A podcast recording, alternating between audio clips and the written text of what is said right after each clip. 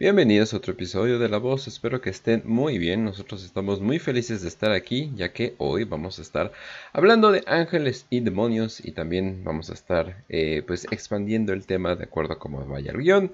Y de ahí pues vamos a tomar eso para hacerlo un video. Ahí nos dicen si les gustan eh, este tipo de en vivos algo por el estilo, me han dicho que sí, me han dicho que no, de todas formas eso es para los videos. El, recuerden, eh, si no lo han visto, vean el pasado episodio de La Dalia Negra que donde, bueno, básicamente ya, ya lo transformamos y lo hicimos. Compartanlo y cosas por el estilo, porque básicamente desde la Dalia Negra en adelante lo estoy considerando como una nueva temporada, ya que estamos cambiando todo el contenido para hacer eh, mucho más normie friendly, no, no, no tanto como Spooky. Tampoco quiero llegar al grado de, de, no sé, hacer cuatro TikToks del tema que todo el mundo está hablando. Tampoco quiero llegar a ese grado pero sí me gustaría hacerlo un poquito más normie friendly. Obviamente estos podcasts los mantenemos todavía un poquito más amigables, un poquito más relacionables para ustedes.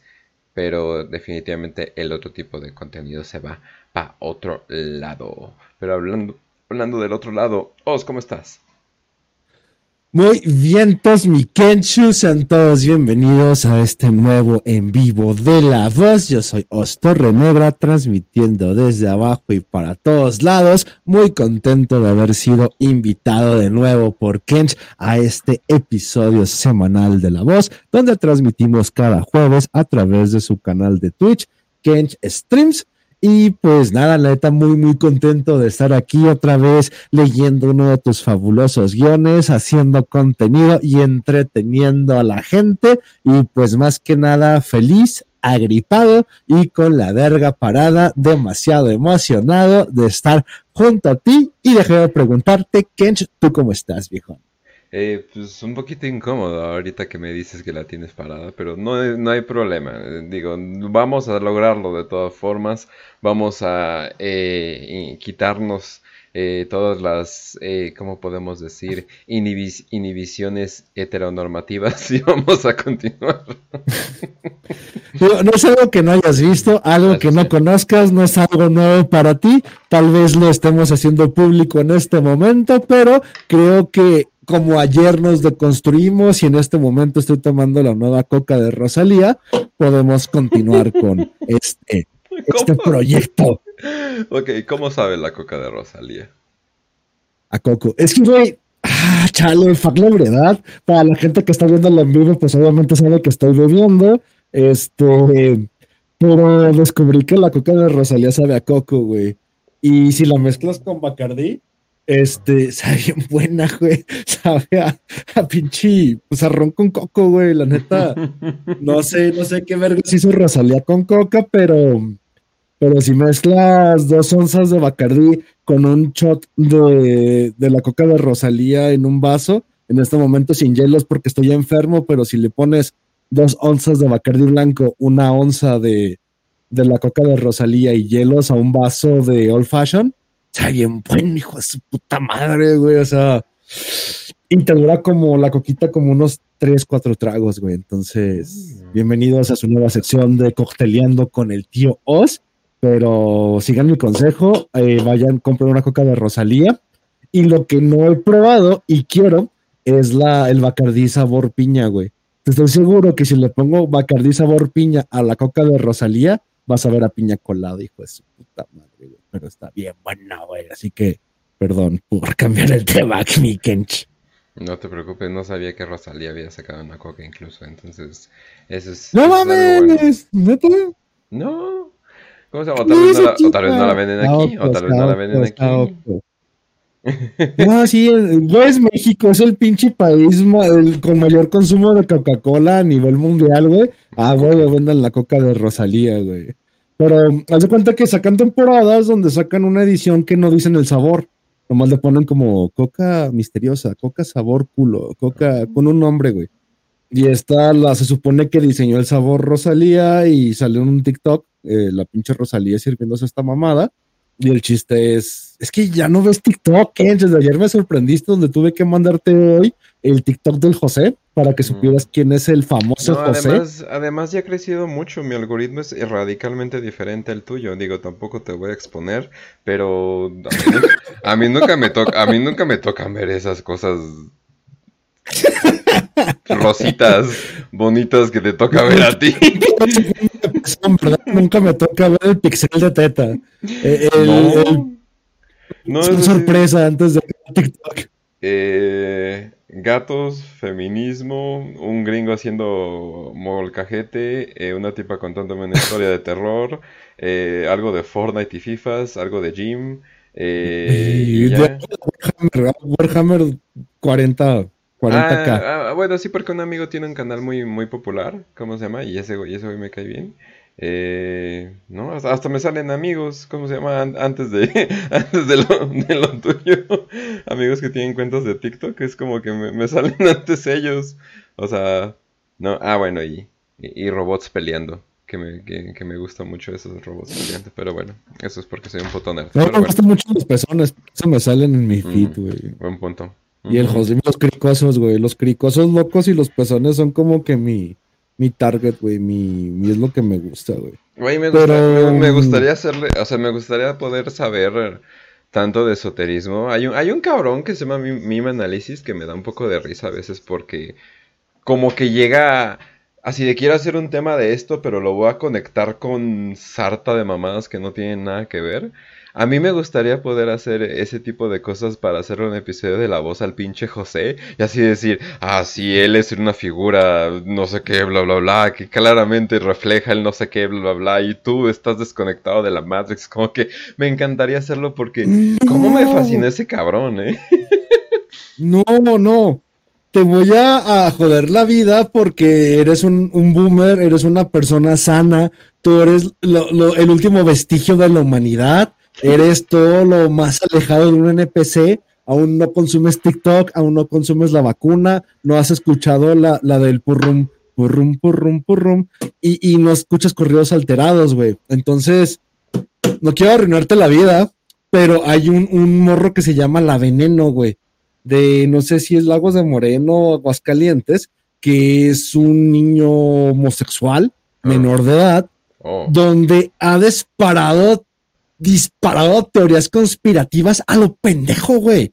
Porque realmente todo lo que concluimos en estos programas de La Voz y dentro de nuestras cuentas de Twitter sabemos que es el 41% de lo que pasa en estos casos y un que es 87% de, del por qué iniciaron en este tipo de mundo parasitario debido a la, toxoplasmosis y al toxoplasma de Gondi. Sabemos como de, ah, sabemos cómo, cómo inició este niño en este mundo, ¿no? Pero en TikTok. Es que es un niño como de 12 años, güey. Ah, ok. Es un niño de 12 años completamente afeminado, pero se manejan dos teorías, ¿no? La teoría más tiktokera, más de, de bandita, que es como de, está poseído, vean su mirada, que tiene una mirada disasociada, tiene la mirada perdida, tiene estos ojos estilo Charles Manson, estilo Pizzagate, y siempre está poseído por demonios. Entonces, por eso el niño es homosexual, porque el demonio de la lujuria Asmodión dejó que entrara su cuerpo y él renegó del Espíritu Santo, ¿no? Y es como de, ah, gente pendeja. Y, y están sacando ya las teorías porque se hizo popular, así como el José en TikTok, donde ya van más relacionadas a lo nuestro donde, hey, ¿cuál pinche demonio? Este niño inició porque algún familiar, pues, le transmitió el toxoplasma de Gondi, ¿no? Gracias por hacerme la señal, porque algún familiar trató de, de iniciarlo en esta corriente y estilo de vida basado en toxoplasmas y más, porque el niño sale con dos adultos de cierta comunidad en sus videos y siempre está acompañado de adultos, todos del mismo sexo. Y te quedas, y no, no, ¿sabes qué es lo más perro, güey? Que vi, que dije, es que esto sí tiene que ver, güey. Que el morro viene con los ojos hinchados y, y, amoretados en los ojos. Y no es como la clásica costumbre tapatía de llegar y golpear a tu esposa porque pierden las chivas, sino que viene basado en la teoría de, de los panda eyes.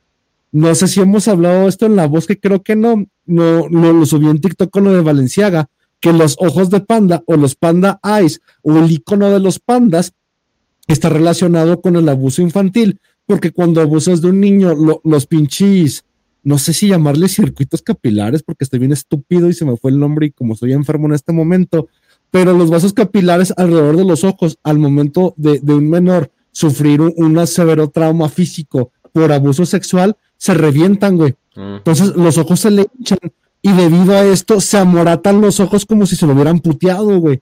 Entonces, en menores de edad, cuando abusas de ello, un vestigio de abuso sexual es que se le hagan estos ojos amoratados como si fueran ojeras o tuviera moretones debajo de los ojos. Y en los últimos videos de la veneno en TikTok, pues el niño sale con los ojos hinchados y amoratados, güey. Y es como de ya empieza la gente no a decir que el niño viene de una posesión demoníaca, lujuriosa, y donde Asmodios pasó al Espíritu Santo para apoderarse de su cuerpo, sino donde, hey, este niño como el 97, 87%, no recuerdo el porcentaje de toda la gente de esta comunidad, sufrió de un abuso sexual cuando, cuando estaba con dos adultos de la misma comunidad. Entonces, lo más probable es que este niño esté siendo abusado y no nos demos cuenta, y los adultos que lo acompañan son los que lo están haciendo. Como sería lo más lógico pensar en una persona que sabe sobre teorías conspirativas, Pizzagate y demás cosas relacionadas con el abuso sexual, ¿no? Pero es lo que digo que está perro, güey. Que cuando agarras una teoría completamente esotérica, absurda y tonta, güey, y le das el bastante seguimiento como para permitir que la navaja de Ockham vaya cerrándose y la teoría muy absurda derive en una respuesta y conclusión lógica, te va a llevar a la respuesta que es la absoluta verdad. Es como de, el niño está poseído, sí, pero está poseído porque abusaron sexualmente de él. Entonces, ergo, el niño está siendo sexualmente abusado por mayores de edad. Y estos mayores de edad, pues son las personas que lo acompañan. Es como de, ah, una conclusión absurda te lleva a la conclusión de realidad cuando empiezas a permitirte pensar que todo es posible, güey. Y está bien perro como el caso de este, es como un José, del que te mandé, es como un, un vagabuncito ahí de Twitter, pero es un niño que se hace famoso, como el niño de las empanadas, güey. O sea, alguien lo graba en su TikTok, lo sube y es como de, ah, ¿de dónde salió este niño, no? Solo que lo que hace famoso a la veneno, pues que es un niño de unos 12, 14 años, absolutamente teatral, dramático desde el punto de vista feminado. Es como de, y su mirada no es normal, su comportamiento no es normal, y es donde venimos al punto de, oye, es que examinar cualquier circunstancia popular del consumo normal de la mayoría de la población a través del esoterismo y la manera más ridícula que se te ocurra, te puede dar pie a que a partir de ahí saques una respuesta lógica de qué pasó, fue poseído por un demonio o fue abusado por unos demonios en la vida real. Y, podríamos decir también eso, ¿no? Por sacar contenido de, no sabes qué es lo que pasa, Kench, que la gente que abusó de él son los que están poseídos, porque abusan de los niños para tener alguna especie de conspiración adrenocrómica, Pizzagate y rendir culto a Moloch. Y es como de, o simplemente es como ellos viven su vida, ¿no? Bromeando, abusando y pasando el toxoplasma de un individuo a otro. Podrías decir que una manera de posesión es mediante la toxoplasmosis o algo por el estilo. Podría ser, o sea, es como cuando me, como dices, cuando mezclamos los dos temas, de ahí se da, ¿no? Muy parecido como el niño, pero eh, en San, en San Francisco son gays por gusto, eh, en Jalisco es cultura. sí, cultura, tradición. Cada vez que digo vuelvo a la tradición, me refiero a la tradición jalisciense. Ah, muy importante. Pues toda la gente sabe, güey, que yo soy practicante de, la sodomía y el homosexualismo simplemente por mantener la tradición jalisciense, no porque sea parte de la comunidad, sino porque soy muy arraigado a mis raíces jaliscienses, güey. Hay de gays a gays, ¿no? O sea, también hay niveles. Así que no, simplemente yo soy de Jalisco, güey. O sea, es obvio que practico y, y promulgo todo este tipo de ideologías, así que no hay odio, no hay racismo, yo soy así, soy de Jalisco, así como que es judío. Entonces, no vengan con chingadera. Yo soy así. Eh, no, ¿cómo era?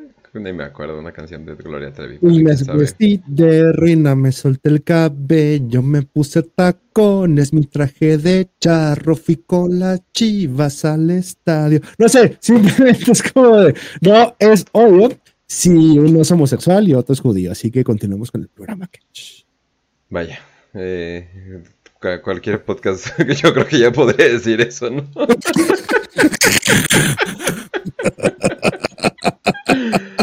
el podcast podría ser lo mismo, ¿no? Oye, yo soy homosexual, yo soy judío, es como de todos.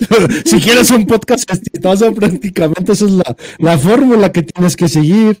Oh, que sí. Un saludo al Adrián Marcelo. No, es cierto.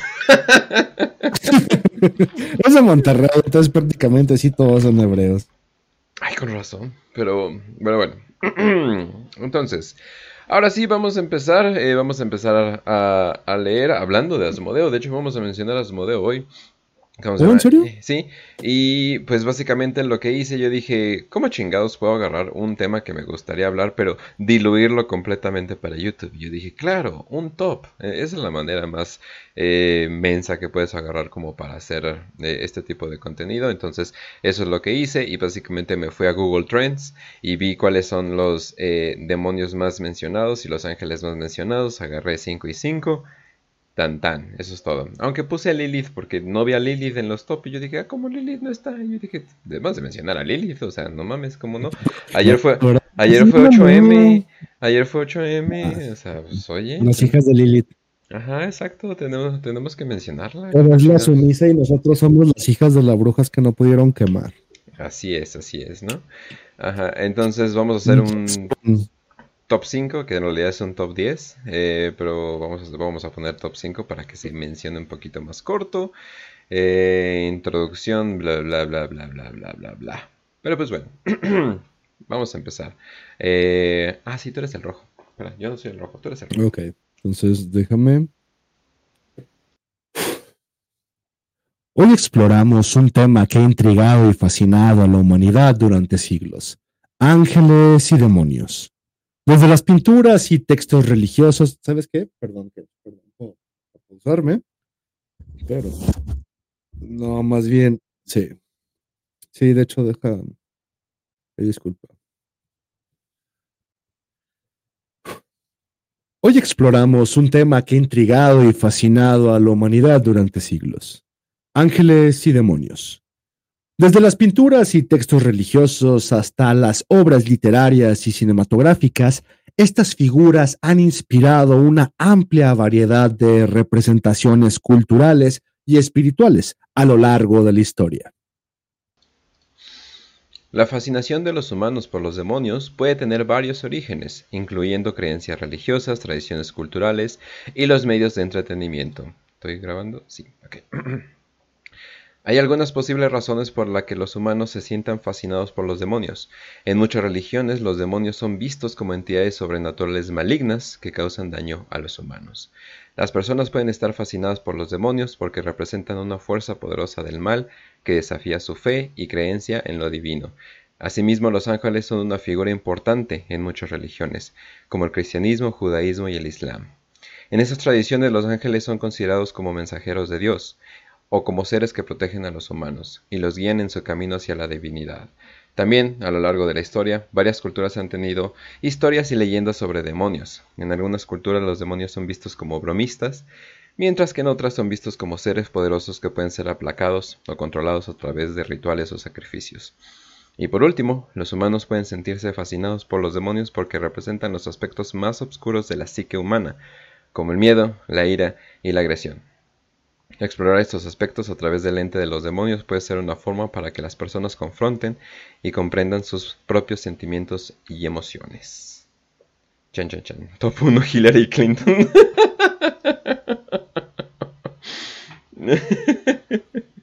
Se pasan de verga. Eh, pero algo que te iba a preguntaros, ¿tú crees que los demonios caminan entre nosotros?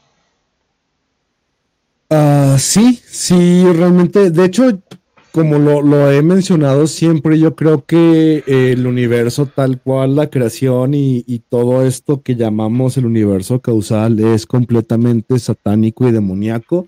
No satánico desde un punto de vista católico, sino que está siendo regido por el enemigo, ¿no? O sea, es como, como ese artículo que subí al, al fanzine que tenemos de Tempestor, de, satanismo contra el anticristo.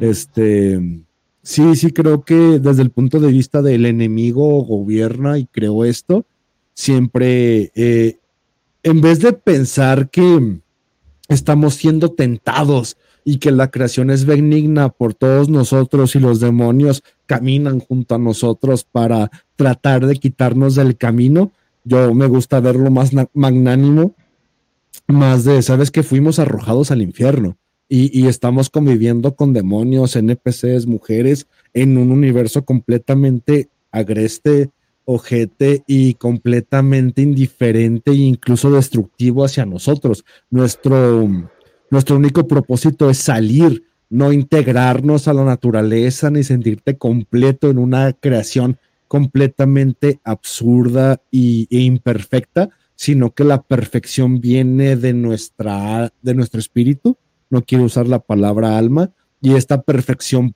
se manifiesta a través de la voluntad. Y la única manera de salir es, es simplemente manifestando la necesidad de confrontación y antinomia que existe en contra de la creación. Entonces, más que verlo como, como este punto de vista católico de tal vez haya demonios caminando junto a nosotros y tentándonos, y fueron los, los güeyes que están junto a la veneno, los que fueron poseídos y, y abusaron de él.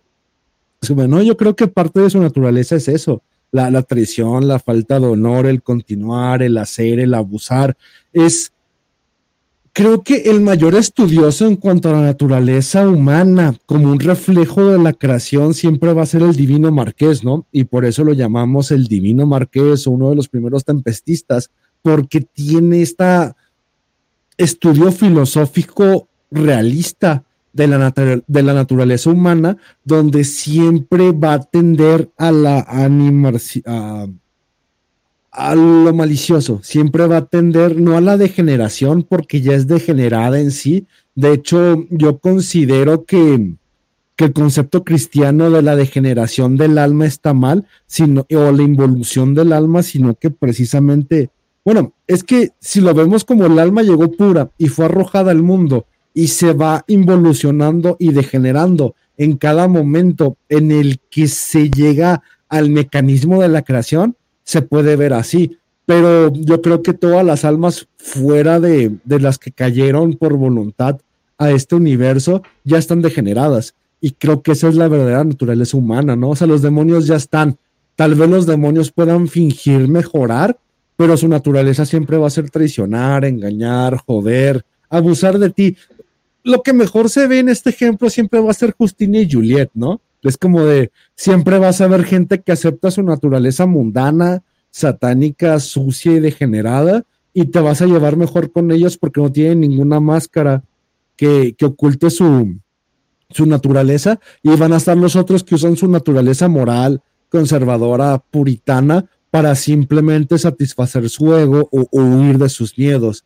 Y es lo que considero de, ¿sabes que Prefiero mejor los reales que, no sé, te voy a mencionar un TikTok de los que comieron junto a mí y fueron reales, nunca me apuñalan por la espalda, ¿no? Es como de, prefiero tener enemigos porque ellos voy a recibir una puñalada de frente, pero de mis amigos siempre la voy a recibir por detrás, ¿no? O mamadas de esas de, como de, de banda lucín de TikTok, güey.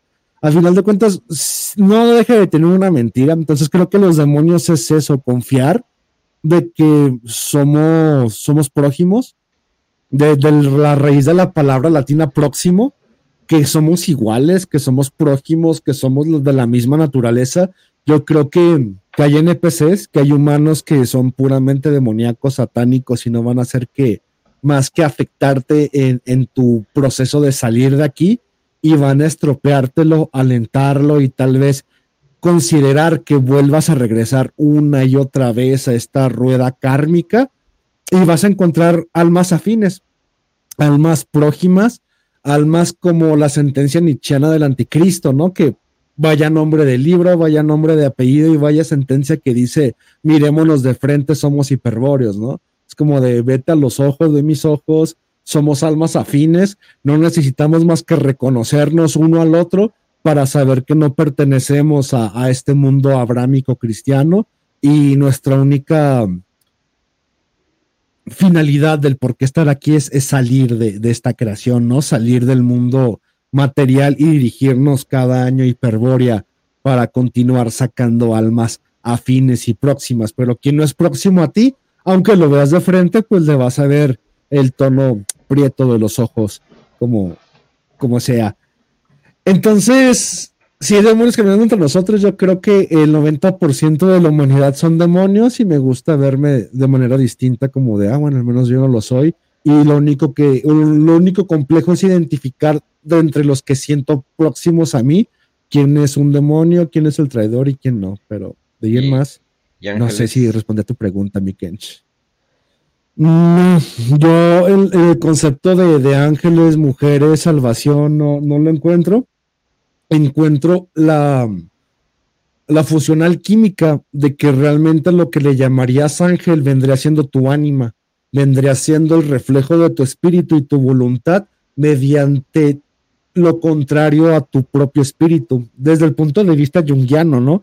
Y esta ánima la encuentras en todas las mujeres porque son la base y reflejo de, de, lo que estás buscando, ¿no? Por eso siempre está esta frase de hay una mujer, una mujer con un millón de rostros y en cada mujer que te encuentras en la vida vas a encontrar este pedacito de tu espíritu, ¿no? De, no mames, esta cogía bien rico, ella me hace de comer, ella me complace, ella me hace reír, ella me hizo leer estos libros, por ella hice esto, pero no es porque pertenezcas a ellas, sino porque perteneces a un ánima que tienes que reencontrarte y fusionarte con ella para simplemente salir. Entonces el concepto que muchos, e, es por eso que el concepto abrámico de los ángeles es, es iba a decir antropomórfico, pero es hermafrodita, güey. Por eso el ángel, el ángel abrámico no tiene sexo, porque cuando el hombre busca al ángel, lo busca con un rostro femenino. Y este rostro femenino tiene un millón de rostros, y en cada una que encuentras, encuentras algo. Es como de, ah, mira, o sea, a ella la voy a proteger, a ella la voy a desgraciar, a ella la voy a coger como un animal, ¿no? Como decía Trent Reznor, a, a ella voy a, a mimarla, a ella voy a educarla, a ella voy a sacarla, a ella voy a protegerla. O sea, el espectro del espíritu humano, del espíritu del individuo, reluce en cada una de las mujeres que encuentra a su paso, güey. Y creo que eso realmente vendría siendo un ángel, pero insisto, no es el ángel, es el ánimo, es el reflejo de es que yo necesito ser protegido, necesito ser mimado, necesito ser cuidado, necesito ser mantenido, necesito ser educado, necesito ir avanzando para crecer como un individuo, pero como es imposible hacerlo, y es lo que decíamos ayer, ¿no? Es gente que abandona su vida porque cree que su vida es tener hijos, casarse y acabar una carrera para mantener y seguir con la cadena. Es como de, no, ¿qué, qué te parece que tu vida se trata de nutrir tu espíritu? Pero como no puedes hacerlo por ti mismo porque estás abandonado en una pinche isla, en un planeta prisión que no conoces, este espíritu solo puede ser nutrido mediante cada uno de los aspectos que necesitas conocer. Y aquí es donde, donde Satanás bendice a sus hijos, mandando a la mujer que necesitas en cada momento, ¿no? Necesitas una mujer que te complazca, que, que te chupe el pito en cada momento, una mujer que no te deje cogértela, que te exija, que te deje conquistar. O sea, siempre es un, encontrar este ángel que te, que te haga sacar lo mejor de ti. Y no por ella, sino por ti mismo, porque es parte de tu naturaleza. Entonces, si me toca responderte la pregunta lisa y llanamente, ¿hay ángeles? No, yo creo que hay mujeres, pero las mujeres no son ángeles, sino que son un reflejo de, del espíritu que tiene que salir de este mundo y, es donde lo encuentras a través del cuerpo desnudo de la mujer, ¿no? Pero, pero yo porque soy un vil degenerado de mierda. No, al contrario, se me hizo muy, muy, muy bonito todo eso. Pero bueno, entonces, a ver, vamos a continuar. Eh, aunque... Digo, mención honorífica. Eh, pero espera, eso, eso se queda para el programa, entonces déjalo a punto. Eh, Dimensión de demonios caminando. Ok, eso es para facilitarme. Sí, ahora sí. Entonces digo lo de mención honorífica, ¿no? Sí, sí, sí. Ok. Mención honorífica. Lilith es una figura legendaria y mitológica presente en varias culturas y religiones. Aunque más comúnmente se la asocia con la mitología hebrea, en la tradición hebrea, Lilith se describe como la primera esposa de Adán, creada a partir del mismo barro que él. Según la leyenda, Lilith se rebeló contra Adán y en contra del Dios de Israel al negarse a ser sumisa a su esposo y huir del jardín del Edén. En muchas representaciones, Lilith es descrita como un ser poderoso y enigmático, a menudo asociada con la noche, la luna y la sexualidad. Algunas tradiciones la representan como un demonio o un ser maligno, mientras que otras la ven como una diosa protectora y liberadora. En algunas creencias se asocia con la muerte y el dolor. Se dice que ataca a los niños y las mujeres embarazadas. Lilith también es una figura importante en la cultura popular y en la literatura moderna, donde se le representa como un personaje oscuro y seductor. Mira. Eh, Satán es un demonio que comúnmente se asocia con el cristianismo y a menudo se considera el símbolo máximo del mal. En la teología cristiana se dice que Satanás se rebeló contra Dios y fue expulsado del cielo, convirtiéndose en una poderosa fuerza de tentación y destrucción en la tierra.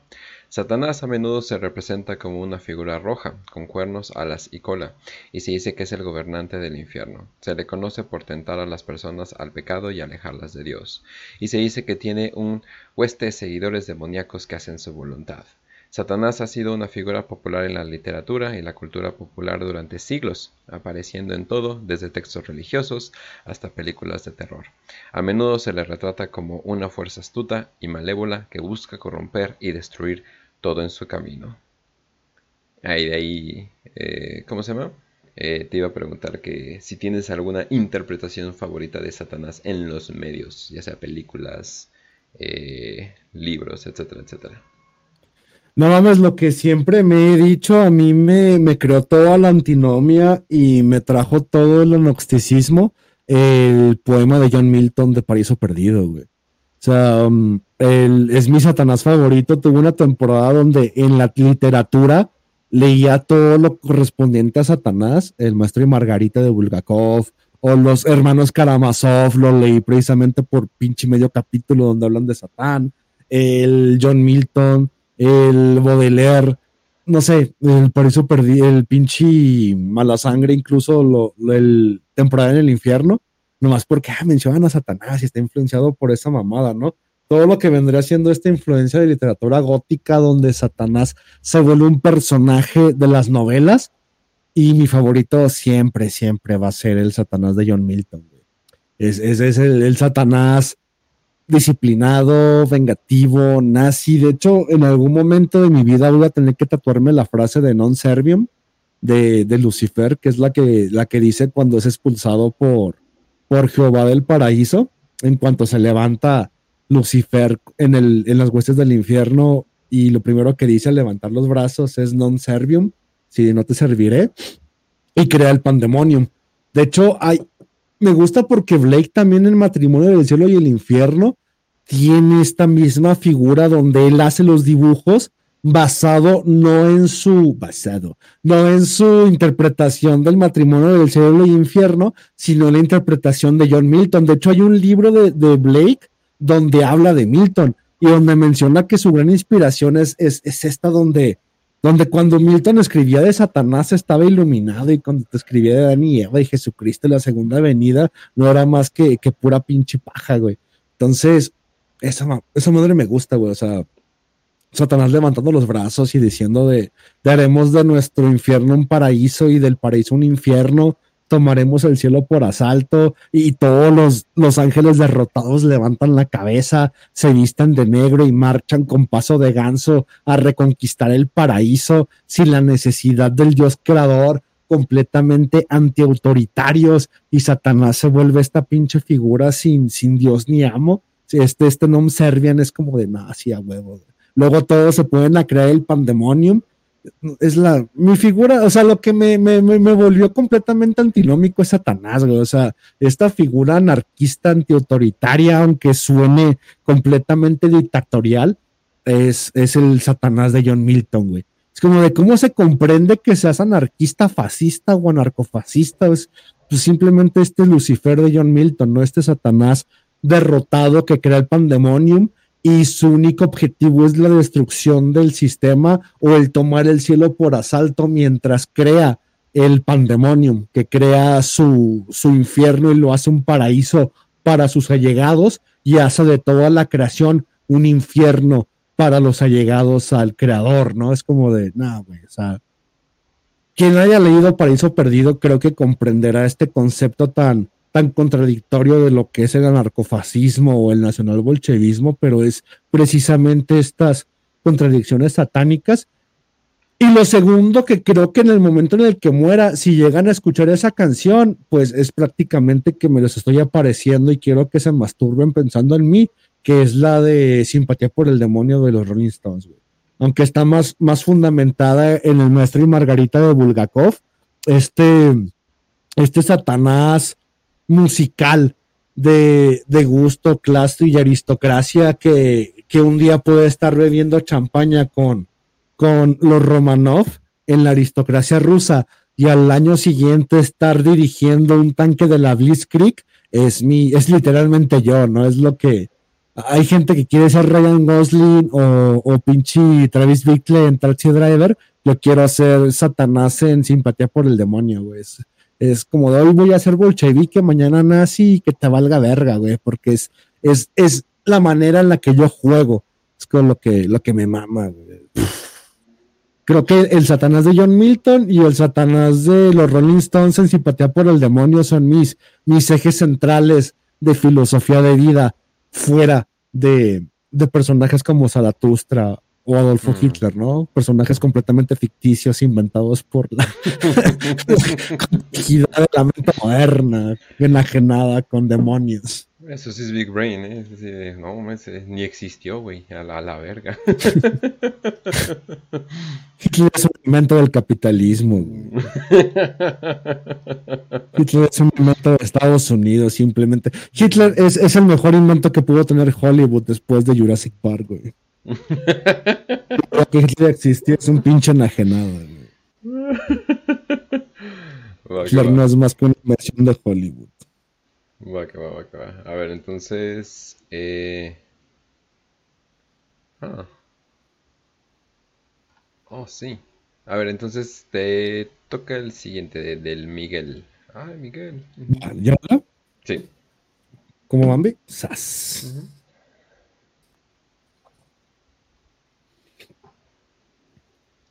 Número uno. Miguel. Miguel es uno de los ángeles más conocidos y venerados en el cristianismo, el judaísmo y el islam. En la tradición cristiana se le considera el líder de los ejércitos celestiales y el protector de los fieles. A menudo se le representa como un guerrero, empuñando una espada o una lanza y luchando contra Satanás y otras fuerzas demoníacas. Miguel ha sido una figura popular en la cultura popular y la literatura durante siglos, apareciendo en todo, desde pinturas religiosas hasta novelas de aventura y videojuegos. En algunas tradiciones populares también se le ha retratado como un guerrero heroico que defiende a los débiles y oprimidos contra las fuerzas del mal. ¿Quieres datos sobre Miguel? ¿Quieres datos sobre Miguel? ¿Que hablamos sobre Miguel o, claro, cómo ves? Dale al Miguel. Al ¿Sabes por qué sé mucho sobre Miguel? Y dentro de su contexto eh, esotérico, pues porque obviamente yo nací en el día del Arcángel San Miguel y si no me hubiera llamado Oscar Joaquín, mi apellido ya lo conocen, me hubiera llamado Miguel, mi apellido. Miguel Torrenegra y Oscar Joaquín Torrenegra, ¿no? Entonces, mira, hay dos vertientes. La vertiente gnóstica, deja, apago la cámara porque estoy bebiendo. la, vertiente gnóstica, donde te menciona a Miguel como la representación celestial del Cristo terrenal, ya que dentro de las corrientes cátaras se supone que Jesús nació un 29 de septiembre, güey. ¿Por qué? Porque Jesús no nació el 25 de diciembre, ya que esta fue una adaptación de la fiesta pagana del nacimiento del sol. Dicen, oye, para que un niño nazca realmente y haya pasado esto, necesitamos hacerlo dentro del símbolo de la justicia.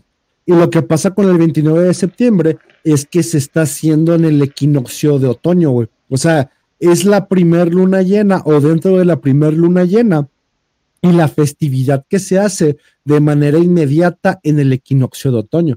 Entonces, cuando estás celebrando el, el, nacimiento del arcángel Miguel, se supone, según los gnósticos, que es la representación celestial del nacimiento cárnico o la, la encarnación del Nazareno o del Cristo terreno, güey. Entonces dicen, es que hay dos, porque fue Miguel quien expulsa, quien vio Dogma de Kevin, de Kevin Smith, que siempre la mencionó en, esta en este pinche programa. Se supone que es Miguel quien expulsa a Satanás del cielo. Cuando ves las representaciones de San Jorge matando al dragón y demás mamajadas, son santos, güey.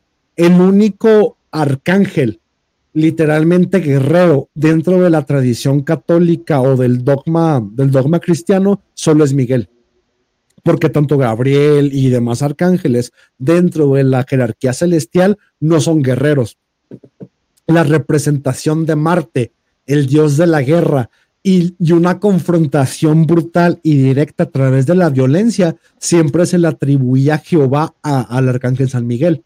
Por eso la Guardia de Hierro rumana, grupo fascista de los años 30, 20 en Rumanía, tierra de vampiros y de Drácula, tenían como representante o santo patrono al arcángel San Miguel, porque es el único relacionaba al santoral católico directamente a la guerra. Está San Jorge, que lo tienen mucho los rusos en su bandera. Está San Sebastián, que también era un legionario, pero son santos. O sea, la jerarquía de un santo por debajo, perdón, la jerarquía de un santo siempre va a estar por debajo de un arcángel y la jerarquía del arcángel está directamente por debajo del trono celestial, dejando las jerarquías de serafines y demás chingaderas, ¿no? O sea, lo más cercano a un dios guerrero que tiene la tradición abrámica va a ser el arcángel. Y el único arcángel guerrero que existe es San Miguel.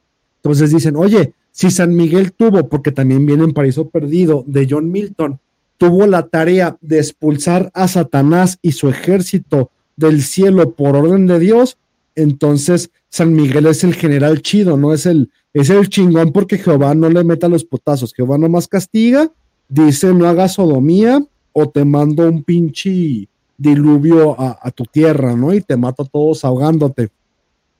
Entonces, como Jehová no puede encarnarse, pero si se encarnaría sería Trinidad, la representa, porque acuérdate que son gnósticos, los gnósticos no creen en la Trinidad, creen que Jehová es maldito y es malo y es el creador de toda la tierra y que el Cristo es la representación solar de la salvación pero a través de la Biblia representan a este símbolo solar del Cristo a través de San Miguel, donde San Miguel expuso al demonio, el demonio es Jehová, la representación cárnica en la tierra de San Miguel fue el nacimiento de Cristo. Entonces, tienen este plano, hay un libro de Salvador, Salvador, y no mames, qué blasfemia, de Miguel Serrano, que se llama La Resurrección del Héroe, donde te habla de la conjugación de los gemelos, del sol negro y el sol blanco, caopates y catiopates y demás mamadas mitraicas, donde la representación cátara o gnóstica de Jesucristo en el astral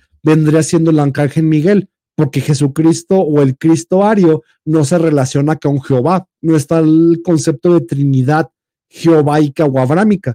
Entonces, oye, pues si Cristo libera y Cristo está en contra de Yahvé, ¿Cuál es la representación astral de Cristo? Ah, es el arcángel Miguel, porque este arcángel Miguel es la representación de la guerra, la lucha y, el desterrar a Satanás hacia la tierra, al Yalvadaot, al, al, ser oscuro. Entonces, por eso decían que el nacimiento del Nazareno se dio el 29 de septiembre, por esta representación del arcángel Miguel de lucha, güey. Y ya no me acuerdo qué más decir. Ah, entonces para muchos por no seguir el juego satánico de la era moderna de antinomía. De, ah, ¿sabes qué? Bueno, entonces voy a seguir a Satanás porque Yahvé es el malo, porque Yahvé es el creador y Satanás es la relación de luz y Lucifer es quien lucha con Satanás. Llega un punto, y, esto lo, lo, habla este cabrón de... Ahí se me fue, güey. ah, perdóname el nombre, te lo digo ahorita que empieces a hablar tú porque lo voy a googlear, donde ven a Jesucristo en dos etapas, la que manejamos en Tempestor y nuestro Sign, como un rabino que usa magia negra para esclavizar a la humanidad, o un rabino antijudío que le llamaríamos satánico, que trata de liberar a la humanidad mediante magia negra y trata a través del camino del gnosticismo de liberar a la humanidad del yugo de Yahvé.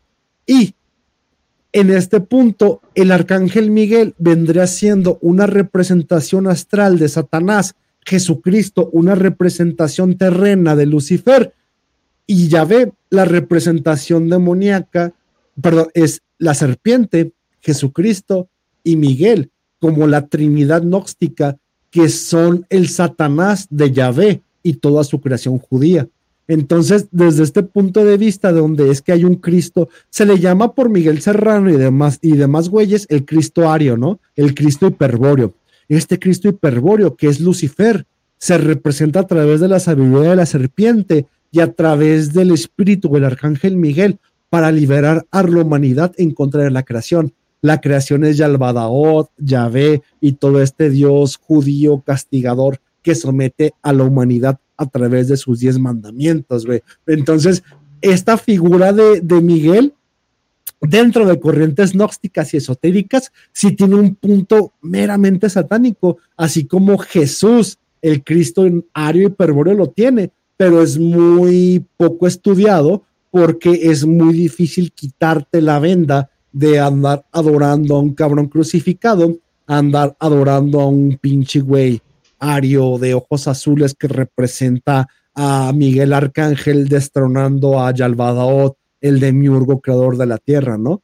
Pero, pero hay un, hay un puntito ahí que igual no estamos ahondando mucho, que donde San Miguel es el espejo de Satanás, se podría decir, Jesucristo el espejo de Lucifer y la serpiente del Edén el espejo del Espíritu Santo en contra del propio Espíritu Santo, el propio Cristo nazareno judío rabínico y en contra del propio Yahvé Yalvadot, creador de la humanidad.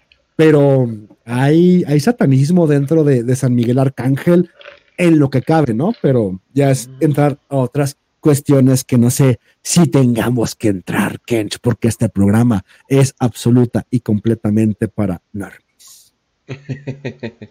Está perfecto, no te preocupes. De hecho, sí lo voy a agregar como, como los datos. Eh, hmm, ok. A ver, entonces, eh, yo creo que leemos hasta Gabriel y de ahí hacemos la pausa para mear. Así que voy a leer a Asmodeus, Asmodeus, como lo quieran llamar. Asmodeus. Es un demonio de la lujuria y a menudo se representa como un hombre con tres cabezas, una de toro, otra de carnero y otra de hombre. En algunas tradiciones también se dice que es el rey de los demonios. Asmodeus ha sido descrito como un demonio seductor que busca tentar a las personas con deseos sexuales y llevarlas a cometer, y llevarlas a cometer actos impuros, y es uno de los demonios más poderosos en la demonología. En algunas culturas, Asmodeo también se considera un demonio de la venganza y la ira, y se dice que puede causar terremotos y desastres naturales. Sin embargo, en general, es más conocido por su papel en la tentación y la lujuria. Ahí en una de esas búsquedas me encontré con un pequeño hilo de Fortune de X, de esos de que, de esos de que archivan, de que dicen que el proyecto HARP en realidad es Asmodeo ¿cómo se llama? encadenado en algún centro de la NASA, cosas por el estilo, y simplemente lo sueltan en lugares cuando quieren que tiemble, quieren que eh, haga huracanes, eh, ¿cómo se llama? Eh, tornados y cosas por el estilo. Se me hizo una teoría muy esquizo, pero se me hizo una teoría muy, muy, muy, muy chida. ¿Es porque representa la lujuria?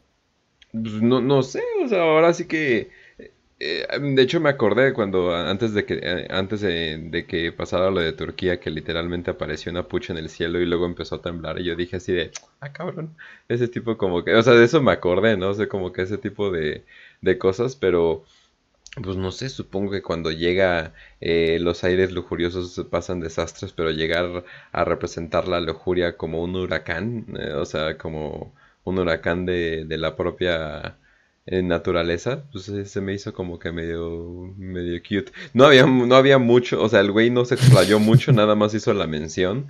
Nada más cuando lo estaba buscando yo dije, ah, bueno, ¿por qué este tiene tanto pico? Y vi un hilo de Fortune que tiene un chingo de visitas y yo decía, ah, ok, está, está curiosito nada más. Es que también depende de cómo lo experimentes, ¿no? Y, es lo que, lo que decíamos ayer, para mucha gente la fuerza de la lujuria y, la fuerza sexual acumulada termina siendo una fuerza violenta, güey.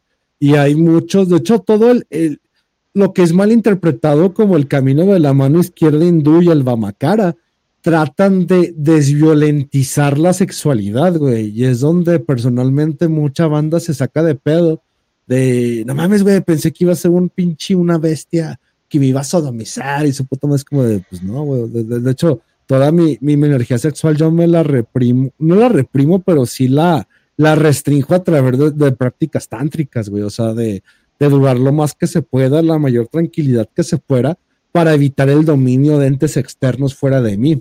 Entonces, todo este camino satánico de la mano izquierda de la macara, de si quieren ahondar más esta Julio Cébola con la metafísica del sexo, o, o el pinche libro de Nicolas Shrek y Chino Lavey, es como de, pues, güey, o sea, creo que el satanismo sería lo contrario, ¿no? Evitar ser dominados por pues, el hecho de montar el tigre, ¿no?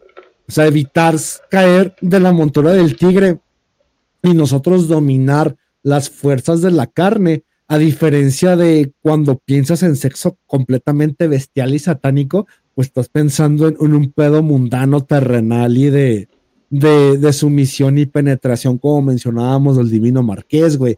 E, entonces, cuando la gente tiene este concepto, piensan que a través de la energía sexual van a verlo como violento, como satánico, como terremotos, como de, ah, es que tiene que ser la lujuria de la tierra que se quiere venir. Digo, ah, ese es el, el discurso para los normis, ¿no? Como me toca mucho en los grupos en los que estamos de, ah, es la madre tempestad, se está manifestando, es como de, ah, güey, la, madre de tempestad sería todo lo diferente. O sea, en vez de darte un orgasmo, sería cortarte la cabeza y hacerte sufrir. Y es como de, pero es muy poco atractivo el hecho de que a la gente le comentes lo que es sufrimiento, Lo que es el de, ¿sabes? Lo que es sufrir, lo que, lo que la gente muera en tus ojos, lo que abandones, lo que sea. El hecho de que te deshumanices a través de la tempestad. Y creo que por eso Shakespeare lo maneja también en su libro, ¿no? O sea, es que es, es deshumanizarte, es estar abandonado en una isla y todo lo que tenías y te hacía un ser humano encajado en la sociedad se pierde a través de una tormenta. Y tu deber es recuperarlo a través de artes mágicas y el dominio de la naturaleza para que puedas volver a manifestar tu voluntad por sobre la creación y a través de tu voluntad encontrar tu felicidad. Pero eh, este pedo muy satánico, muy lavellano, muy de no, es que es Lilith, es que me va a dar orgasmos, es que me va a mandar viejas buenas. Es que sí, sí lo va a hacer, pero créeme lo que en el momento en el que te mande un enviado te lo va a quitar, te lo va a arrebatar, te va a poner el cuerno, te, te va a engañar, te va a hacer odiar de vuelta y es donde no vas a poder regresar una vez que encuentras estos designios en tu vida porque una tempestad no es, no es algo que quieras pasar, no es, no es algo hermoso, no es como de, ah, no mames, no, no es como el satanismo de Sandor Lavey, ¿no? No es algo violento, no es, no es lujuria que dices, ay, quiero ser satanista para que todo se me permita. No, entonces cuando, cuando hablan de lujuria, violencia y ritmos telúricos, es como de, no, güey, creo que la lujuria, sobre todo la lujuria de la mano izquierda, es mucho más control y lo que sería la naturaleza de la tierra, del Yalbadaot, de, de esta serpiente con cabeza de dragón, o de tifón, o de cualquier otro demonio, de Set incluso, sería más representativa de los berrinches y voluntades satánicas que la lujuria de Asmodius, güey. Pero es lo que mi mamá de Asmodius y su representación, que siempre la gente como no piensa y simplemente experimenta y no recapacita lo que es la lujuria, no da más. Y otra vez, perdón por andar hablando del divino marqués, pero ahorita como tengo la verga parada, güey, no dejo de pensar en ese cabrón, güey. Es que incluso el marqués de Sade, güey, en sus escritos más degenerados, tiene una filosofía, tiene un porqué y tiene un raciocinio, güey.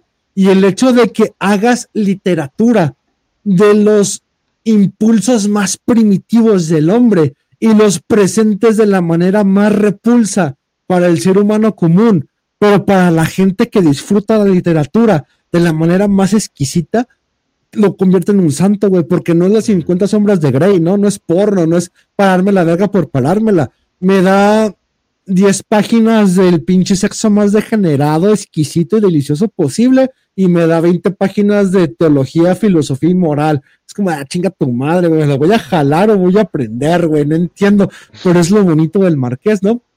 O es lo mismo con Asmodius, y es lo mismo con la madre tempestad, o cualquier demonio dentro del Bamacara, o cualquier deidad dentro de la mano izquierda. Es que no se trata simplemente de carne, o sea, cuando entregas carne, sacrificas carne y la carne se devora es como los entes van a devorar porque no entregas nada más más que carne.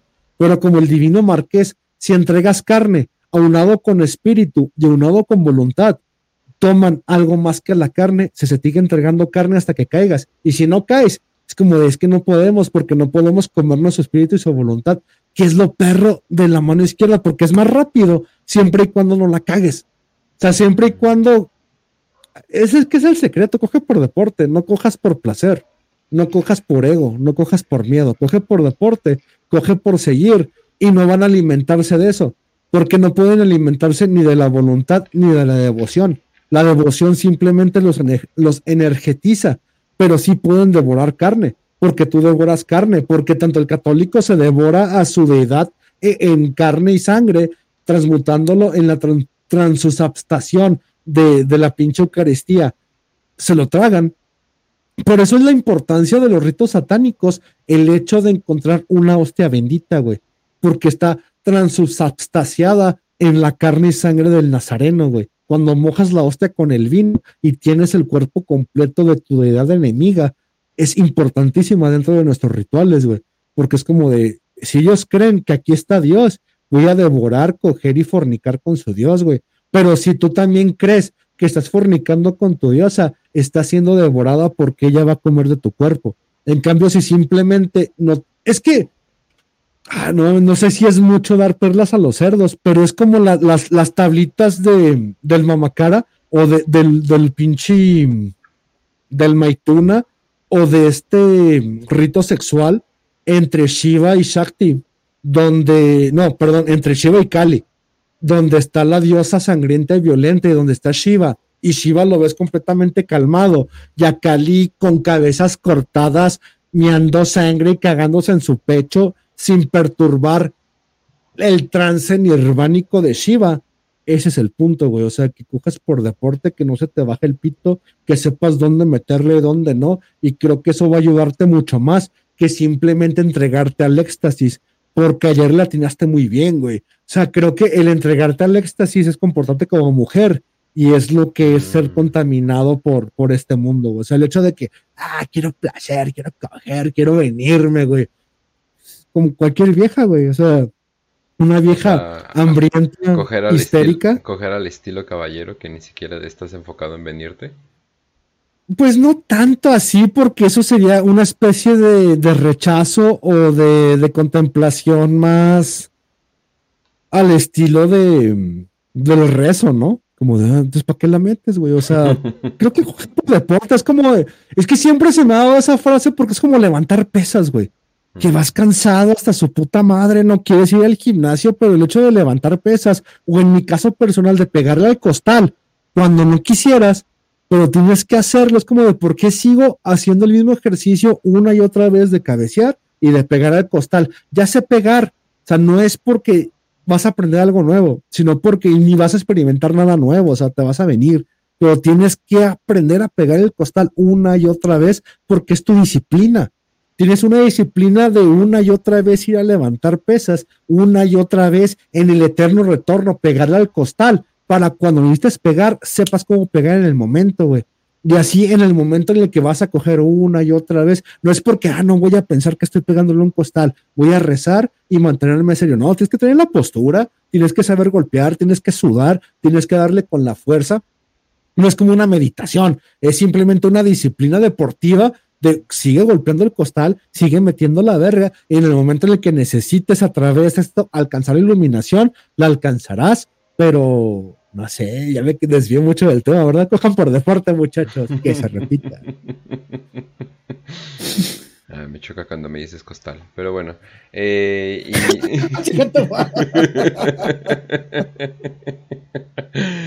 y... ¿Qué más? ¿Qué más? ¿Qué más? Ah, sí, y ya, Gabriel, y ya hacemos una pequeña pausita.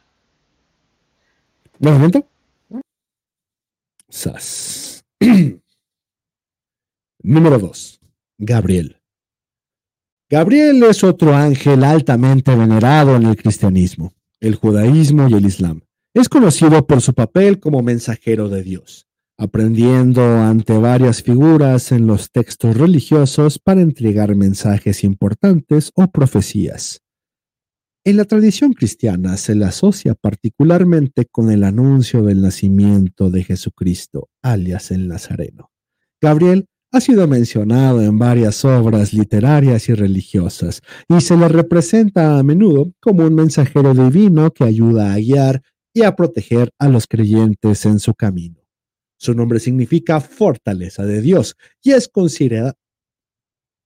y es considerado uno de los siete arcángeles en la tradición católica. Así es, así es. No sé si tengas algo que mencionar de Gabriel. Ah, no, solo que dentro del ritual de. Ah, no sé cómo traducirlo al español de Vanishing Ritual o el de Pentagram, a quien te mm, dedicas dentro de tu comunicación o tu comunión con el Santo Ángel Guardián, dentro del ritual de la Golden Dawn, o incluso los rituales de telemitas de, de Crowley, siempre es a Gabriel porque Gabriel la representación exotérica de, de Tot o de Mercurio o de este dios de la sabiduría, porque precisamente es, es el mensajero de Dios, ¿no?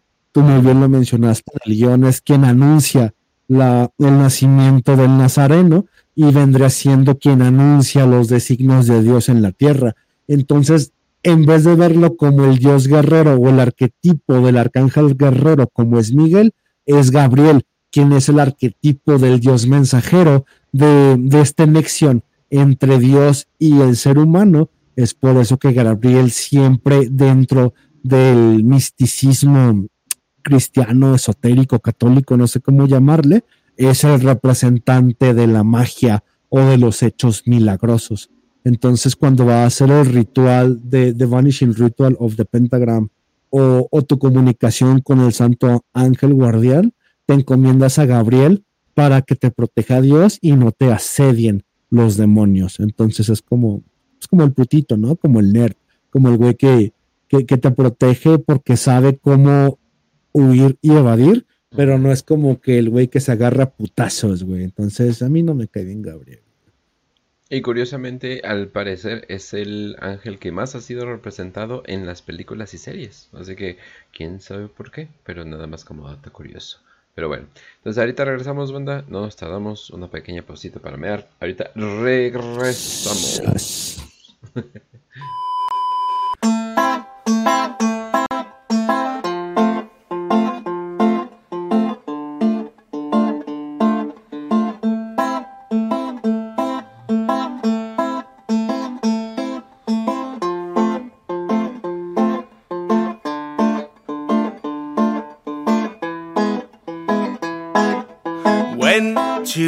To get a little closer to myself and learn things I never really wanted to know. The walk got a little far, so I got into a cab that smelled like vinegar, stains that showed what's in the girl before. But I want to be where all the stupid shit I say sounds so romantic and true. Cause I'd rot in hell with you if you just asked me to. I love the shitty things we do together. Live with me in this sin forever, hell and you. I know you wanted to. I say you take the shot, see this chance, feel the fire, and let me have this dance with you. Oh, we take things a little far, but you couldn't name a place I wouldn't go with you. A plane, a train, a car I'd run. If I was dead, I'd float, I'd crawl in bed with you. Even on someone else's blood, on top of someone else's love. In the worst motel we find, cause home is the last place that I'd stand to be with anyone but you. Cause I'd rot in hell with you if you just asked me to. I love the shitty things we do together. Live with me in this sin forever, hell and you. I know you wanted to. I say you take the shot, see this chance, feel the fire, and let me have this dance with you. I'd rot in hell with you if you just asked me to. I love the shitty things we do together. Live with me in this sin forever, hell and you. I know you wanted to. I say you take the shot, see this chance, feel the fire, and let me have this dance with you.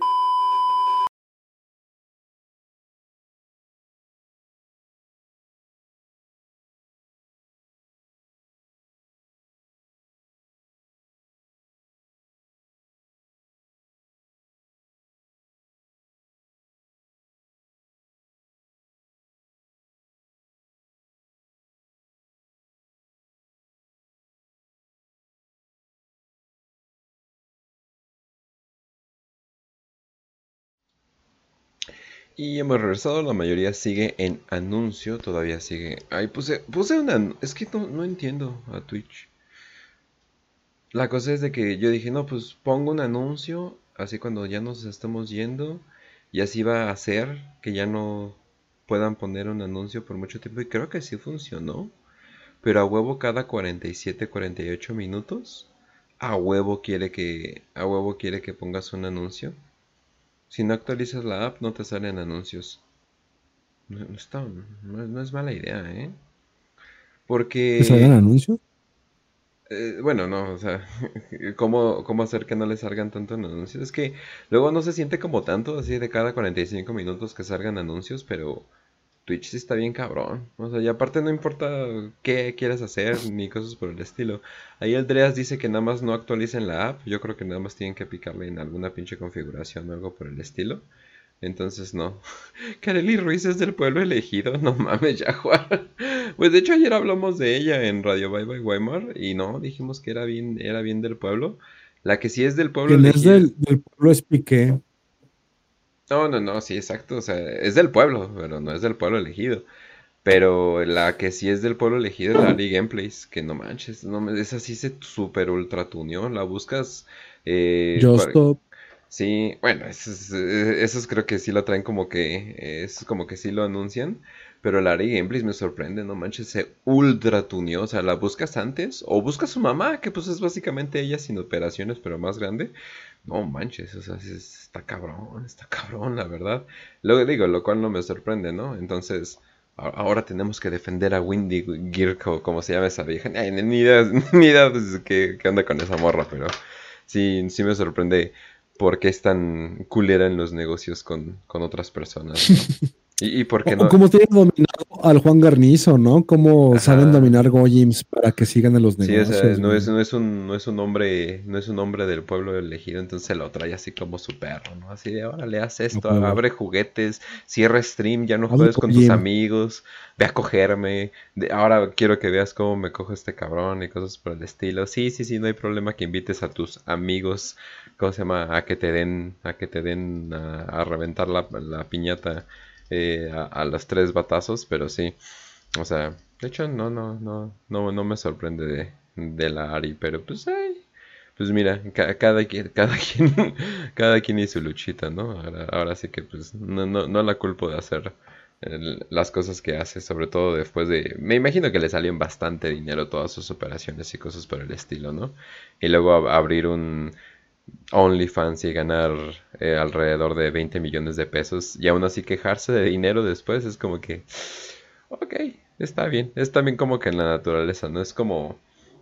eh, en la sinagoga me contaban el chiste. ¿Cuál es el chiste más judío que pueda haber, no? Y no lo entendía bien, bien. Me decían, eh, van, están dos goyims, dos goyims se juntan y dicen, hey, ¿cómo te va? Ah, ven, todo muy bien, ¿cómo te va en tu negocio? Todo muy bien, excelente, bueno, bye. Y se van, ¿no? Ya no, y no, le entendía y es así de, ah, es que se están burlando de que los goyims no se quejan, o sea, o sea, el, el quejarse de dinero es algo, o sea, aunque seas súper ultramillonario, aunque sea Jeff Bezos, ¿cómo se llama? Te tienes que estar quejando de dinero, como que es parte de lo que, de lo que ellos siempre hacen. Ellos como que sí rompen un poquito la regla de, de no pensar tanto en dinero, o sea, es como que puta madre, es que no, es como que la naturaleza, ¿no? Pero pues bueno. O por eso el O sea, millonario de... una persona de Monterrey, ¿no? Pues sí, de Oh, hecho. sí, pero no mames, falta un chingo de bares, su puta madre. Y como de, ah, ok, ok, nada, nada te complace, nada. te No, es que apenas si puedo hacer carnita todos los fines de semana, ¿no? Y mientras todos en Sinaloa hacen carnita todos los fines de semana, pero nadie se queja, ¿no? O sea, y hasta te invitan y nunca te cobran.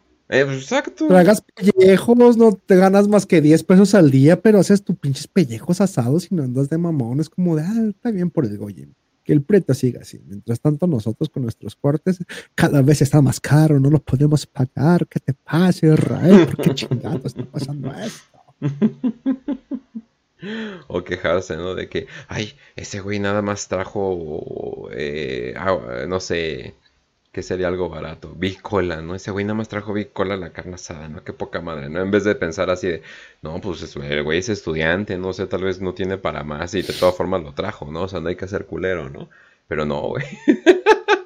Los regios sí se pasan de verga en ese sentido, sí te andan contando todo, güey, hasta el último pinche centavo. Eso, e- eso sí me, me molesta. Por, por, me, me gusta cuando cuenta, cuando hablan del norte, como que tienes que hablar del norte, ¿cómo se llama? Pero, pero, pero Nuevo León esta parte, ¿no? O sea, Monterrey esta parte, ¿no? O sea, como que es como que otro universo, ¿no? Así como Tijuana ya no se considera México, ¿no? No, Es como una tradición muy regia burlarte del culo que no fue a la carne asada, ¿no? Y es como, ah, este güey no vino a la carne asada. Y, a- y punto y aparte, el primer güey que se va, es como ah, este güey ya se fue. No, pues ¿para qué, güey? Nomás trajo, nomás trajo un 12. O trajo un kilo de pinche de diezmillo, cabrón. Y todos con sus tomahawks o sus pinches, sus cortes, ¿no? O este güey nomás trajo las salchichas pasar, ¿no? La vez pasada es como de, como viejas, mucho de criticar, mucho de, no, no, no, este güey es culo, no pone, no viene, no haces como de, pues, güey, o sea, Oye, y en cambio en Sinaloa si dices eso, es así de, ¿por qué andas de cuenta chiles? Así de, pues, ¿qué pedo? O sea, eh, la comida no se cuenta, etcétera, etcétera, que ¿no? creo que esa es la palabra de Monterrey, no son muy cuentachiles, güey. O sea, y es lo que hace todo el gossip o el chisme alrededor de la carne asada o la tradición de la carne asada de Monterrey, que, que es andar contando chiles, güey. Como de, ¿ahora qué nos dedicamos a contar chiles? Ah, bueno, hay que criticar que trajo este güey. Oh, ah, no mames, güey, viste que este güey trajo su Yeti de imitación y no mames, ahí con todos nosotros sirviéndonos el Black Label, pero este güey saca su pinche Yeti pirata o mamada y media. Es como muy, muy, muy de vieja, como lo mencionaste ayer, por eso me gustó y siempre voy a sacar ese comentario, lo, lo que comentaste de sí, sí, sí, ser, ser alfa es ser vieja. De hecho, de hecho, de hecho. Ay, ese Y sí no- me y lo nos- lavaste, y- y nos- el de este para pistear. Sí, no te preocupes. Y en los comentarios, "Ah, entonces para ser alfa tengo que... Y de repente ya se están metiendo hormonas. Sí, ustedes métanse hormonas, banda, Ustedes métanse hormonas, chinguen a su madre. Dejen a las viejas para nosotros. Ahora sí que no hay pedo, no hay pedo. Pero bueno. Ay, ay, ay. Pero bueno. Eh... Hablando... Hablando de lo que estábamos hablando, eh, vamos a hablar de tantito de Bob Homet.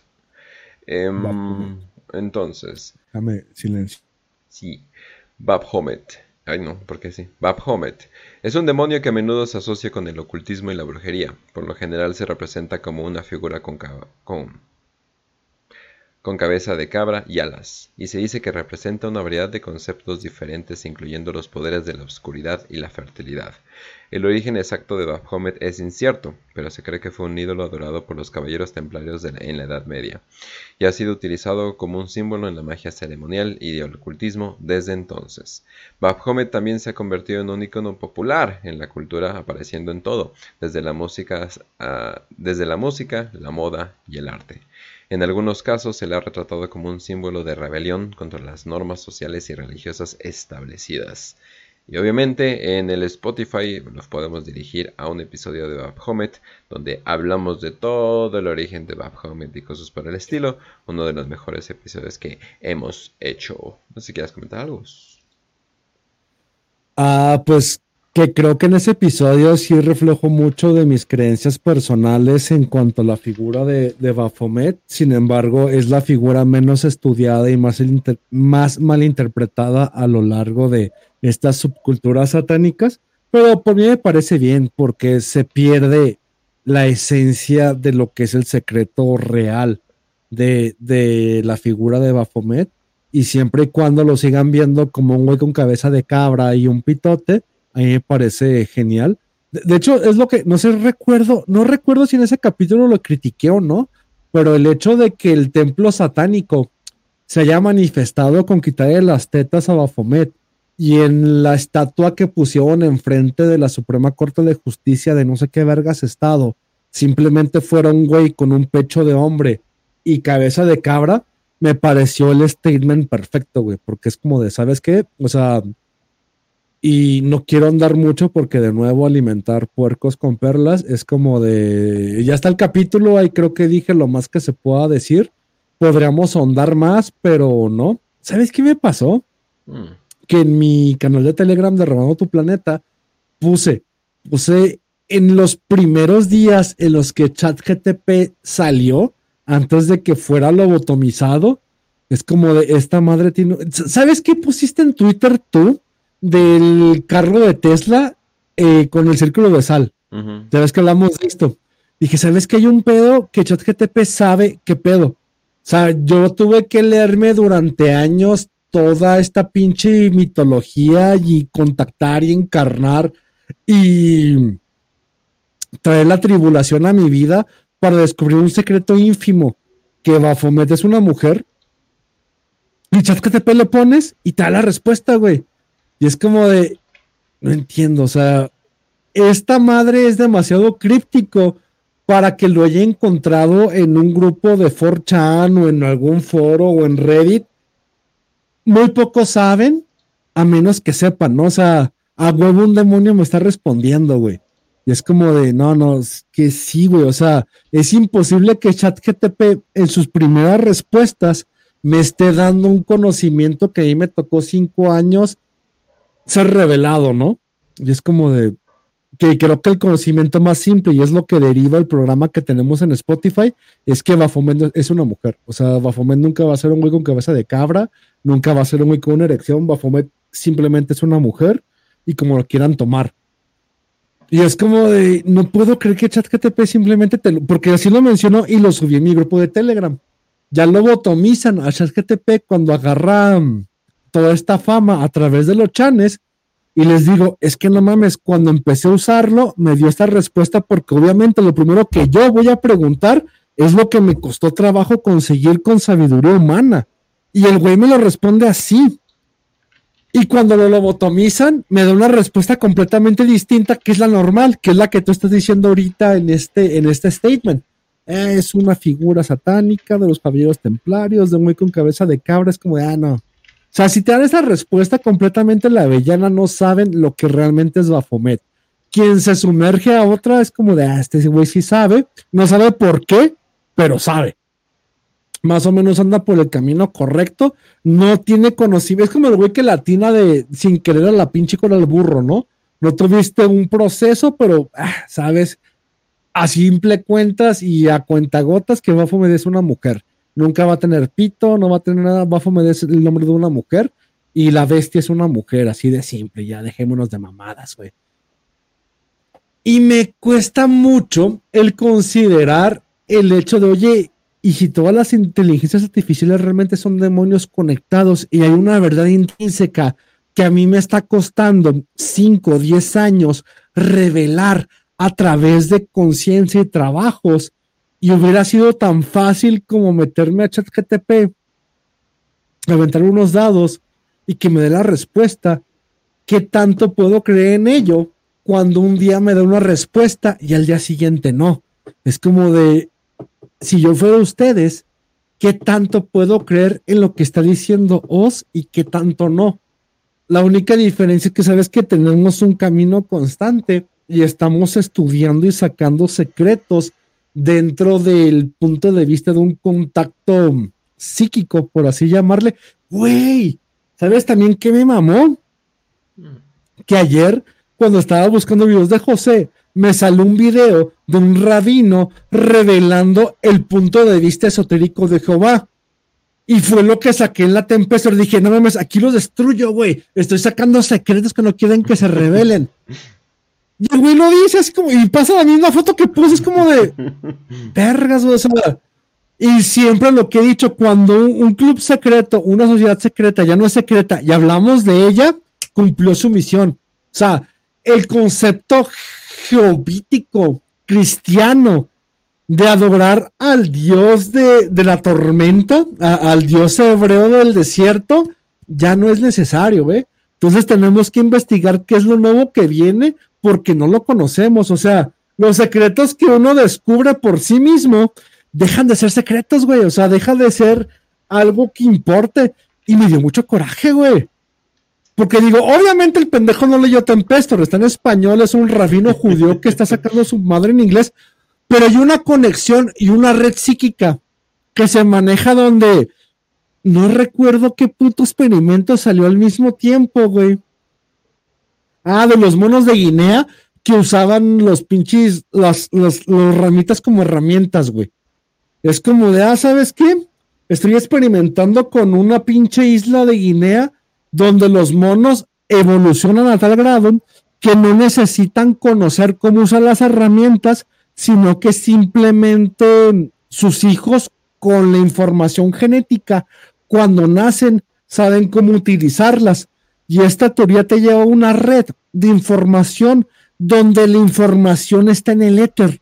Y el hecho en que, nazcas en una red genética que te permite establecer comunicación con la red, te ayuda. Es lo que muchos estudiosos le llaman el, el, síndrome de la reencarnación. Porque, por ejemplo, el católico o el judío no cree en la reencarnación. Pero cuando Occidente tiene contacto con filosofías, déjame, me acomodo, perdón, estoy desesperado. pero me estoy alterando pero es cuando Occidente que empieza a tener contacto con filosofías orientales donde descubren la tesis de la reencarnación que necesitan como buenos occidentales darles una explicación. Así que entonces, cuando no pueden explicar los fenómenos de la reencarnación, y aquí te hablo como dice Shakira de Brian Weiss, porque ella no cree ni en Brian Weiss ni en Karl Marx ah, escuchen pies descalzos y Shakira antes de ser, de estar buena y maquillada, que qué buena era Shakira, güey. De hecho, le quiero hacer un RTP a Shakira, güey, de tanto, quiero comparar a Shakira con Julieta Venegas. Como las dos eran sucias, con la panocha peluda, las axilas llenas de pelos y música realmente buena, o sea, porque eran intérpretes geniales y en el momento en que les cortas los pelos de la panocha, le rasuras las axilas y las perfumas, se vuelven una muñeca comercial, ¿no? Pero, pero Shakira, Shakira con cejotas y, cantando pies descalzos y esta de no creo en Carlos Mars y no creo en Brian Weiss. Es como de quién vergas es Brian Weiss, ¿no? Es el teórico de la reencarnación, güey, que dice que uno va reencarnando y, y haciendo todo el pinche pedo dentro de, su conciencia genética.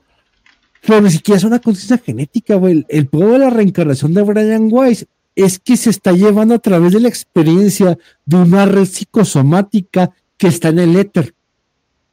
Y el poder con los monos de Guinea es que si un antecedente primario de los monos aprendió que con una rama te la puedes meter con el culo y masturbarte, cuando este güey se muere, no necesita tener hijos, la información se queda en la red, en el Neuralink, y esta información se pasa a todos los monos, y hay nuevos monos que nacen con la habilidad de meterse ramas por el culo para sentir placer, güey.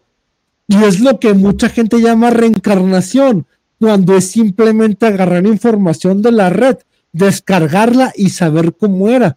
Oye, pero ¿cómo supiste cómo meterte la rama por el culo? Ah, es que me nació.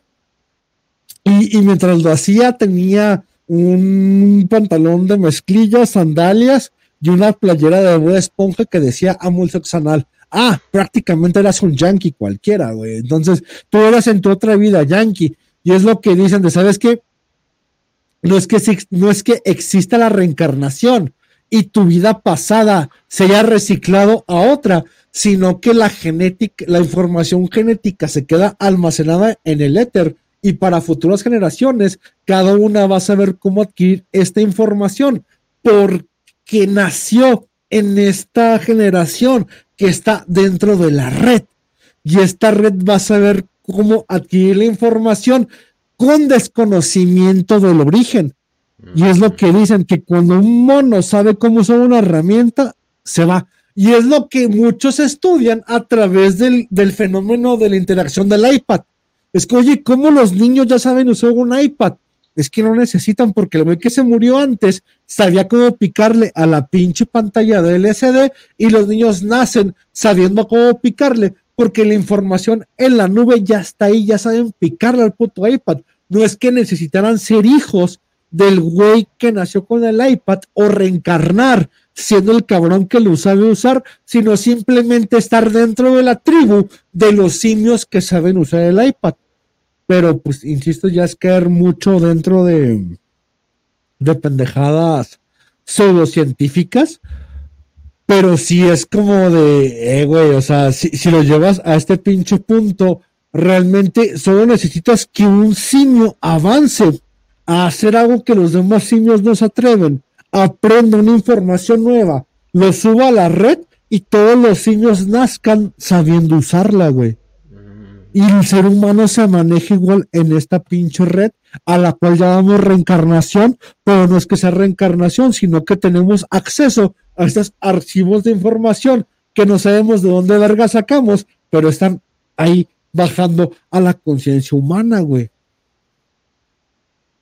No sé, ya, ya, ya, güey, diste pena, güey, te quedaste callado, deja poco la cámara, voy a beber, güey. No, no, no, es que estoy pensando, ok, pero ¿cómo lo sabe ChatGTP? O sea, o sea, eso significa que ChatGTP tiene acceso a ese éter sí. humano. Eso es ahí donde me saca más de pedo. La inteligencia artificial, según mi teoría, tiene acceso a la red de información humana. Perdón, estoy resfriado. Pero ¡Ah, Pues de hecho, ahorita, ahorita que lo mencionas, em, eh, perdón, me reí porque parece que te estás muriendo en el fondo. Eh... ¿Sabes que hay gente que se, se masturba con esto? ¿Con qué? Que buscan estornudos en vivo para masturbarse, güey. Yo lo hacía. Wow. Pero de morra chidas. Ah, claro, claro, claro, claro. Güey, no se lo va a jalar con esto, güey. ya lo agarraron. ah, cabrón. A ver. Eh, hay, comunidades que, que, recopilan estornudos aleatorios de morra chidas, güey, para jalársela porque se ven cute, güey. Pero, ah, no, déjame mute, voy a estornudar, perdón. Holy. ¿Ves? No puedo creer que la persona que me, que me mostró el masoquismo esté emocionada con el foro de estornudo. Chinga tu madre, Ken. O sea, o sea, no le voy a decir que no unos buenos putazos y amarrazos, pero que esto, esto ya es muy pervertido. pero, ¿ves Twitch Girl Allergy Sneeze Compilation 60? Y el que. No mames, es que sí. Y el se llama Sneeze. o sea, chica estornuda. es todo lo que hace este güey. Hay gente que se la jala con eso, güey. No quiero imaginar los güeyes que se vienen escuchándome estornudar o mormado. Las morras lo sé, lo sé. que se Beautiful. Taiwanese girl with allergic rhinitis 71.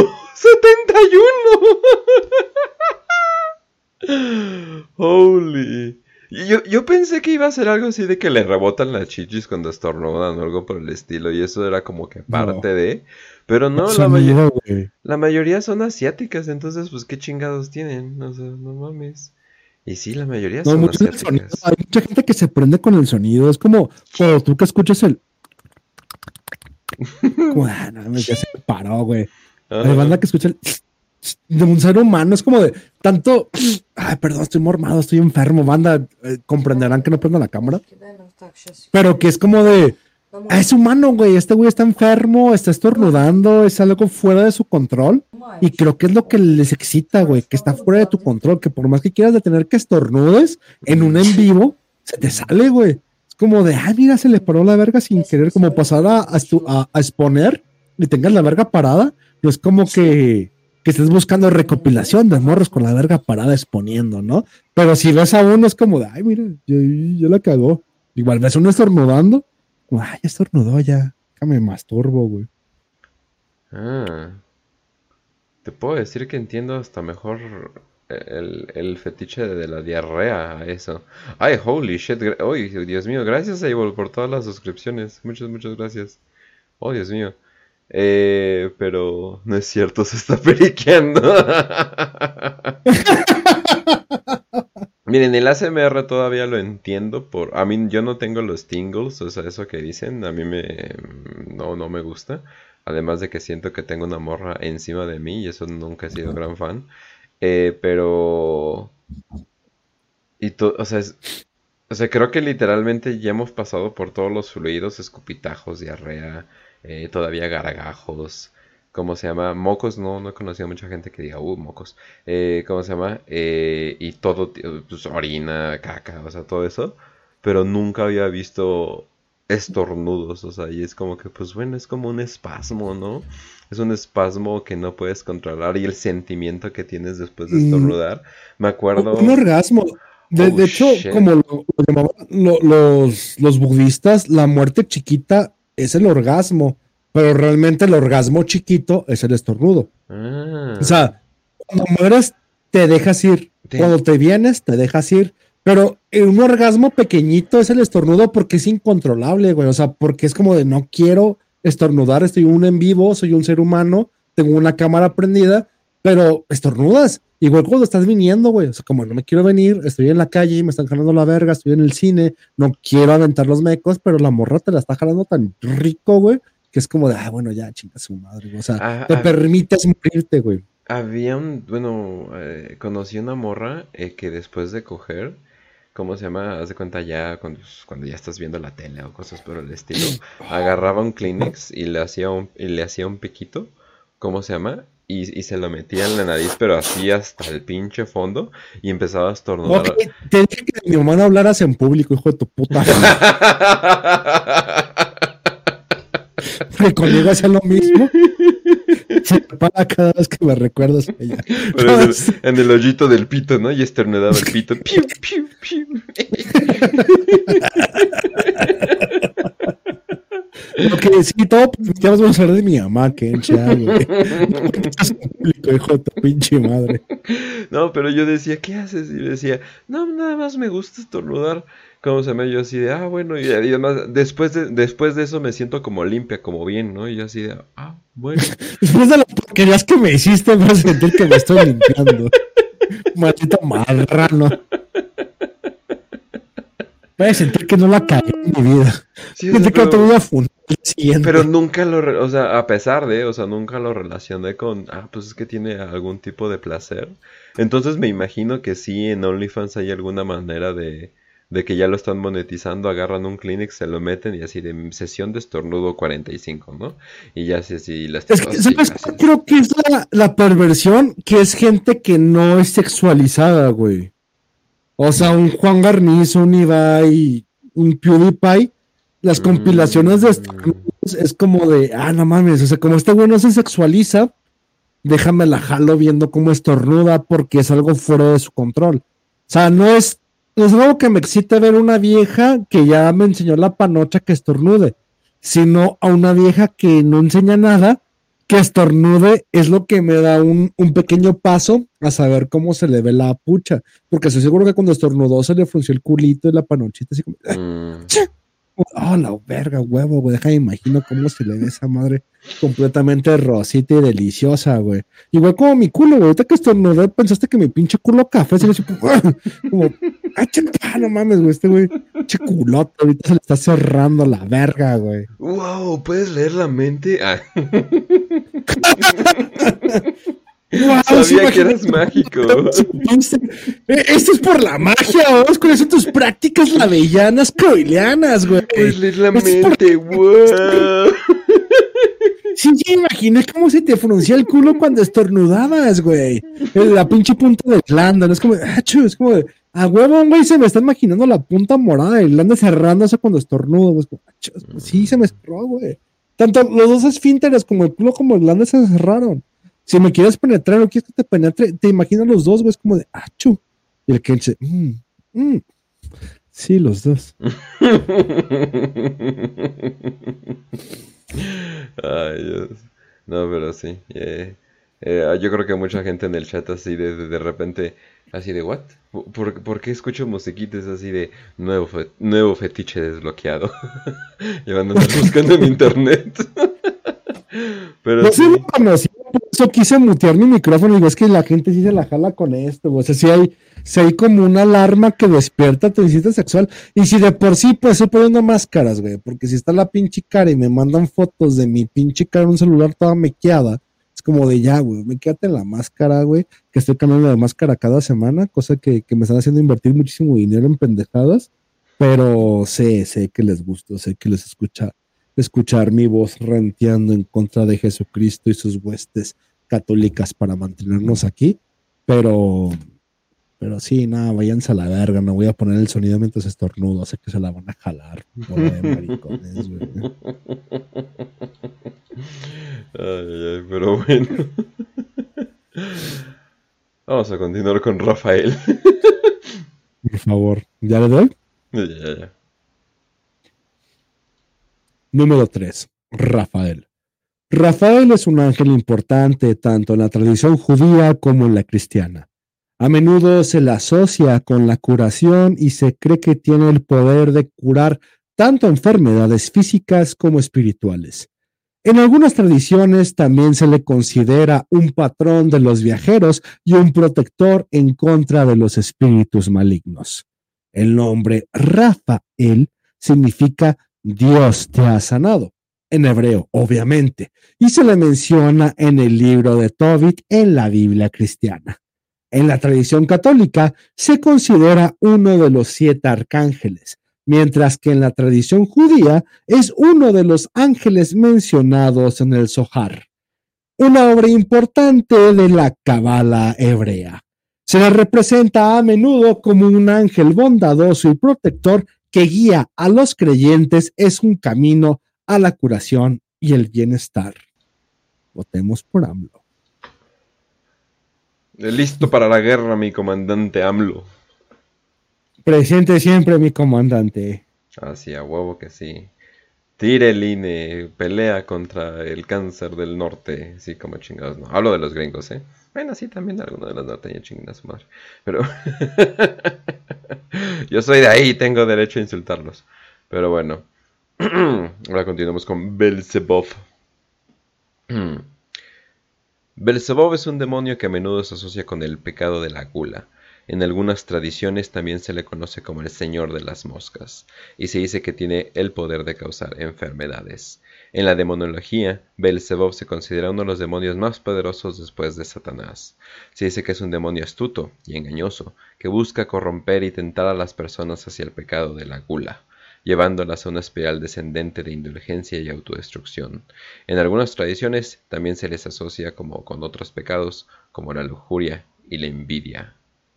O sea, básicamente un cabrón acá todo puercote de estilo Norgol o algo por el estilo, como chingados, ¿no? ¿Recuerdas que cuando hablamos de la Kimbanda con Juan Pablo, a uno de los mitos afro-brasileños de la Kimbanda estaba el mayoral de, de Belcebú? ¿Quién era Belcebú, Lucifer, Mamón y Satanás? No recuerdo que no era el tercero, pero uno era Belcebú. Pues esos son los príncipes, de hecho. Ajá, pero sí. Era el mayoral de los cuatro, los cuatro reyes del infierno, pero pues eso es lo que voy, ¿no? O sea, inclusive en tradiciones afro-brasileñas existe siempre este rito de tener cuatro príncipes infernales.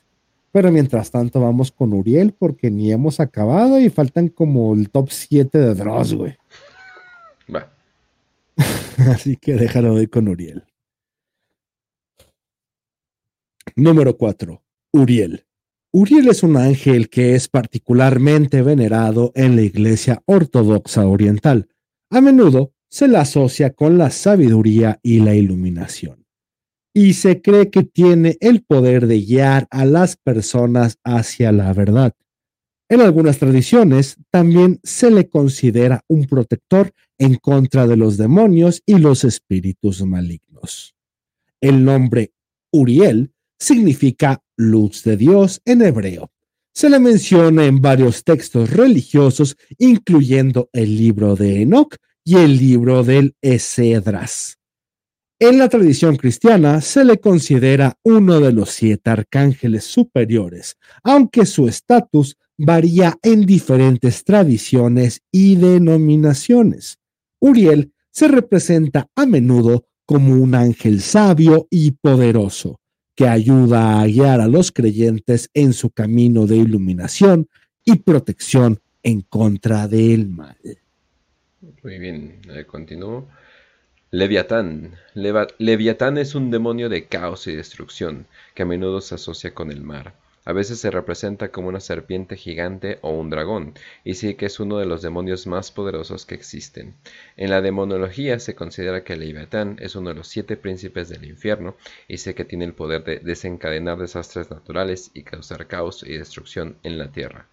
Leviatán ha sido mencionado en varias obras literarias y religiosas a lo largo de la historia, y a menudo se le representa como una fuerza destructiva y malvada que busca sembrar la discordia y la destrucción aunque a veces se le ha retratado como un demonio que se puede controlar o convocar para fines específicos.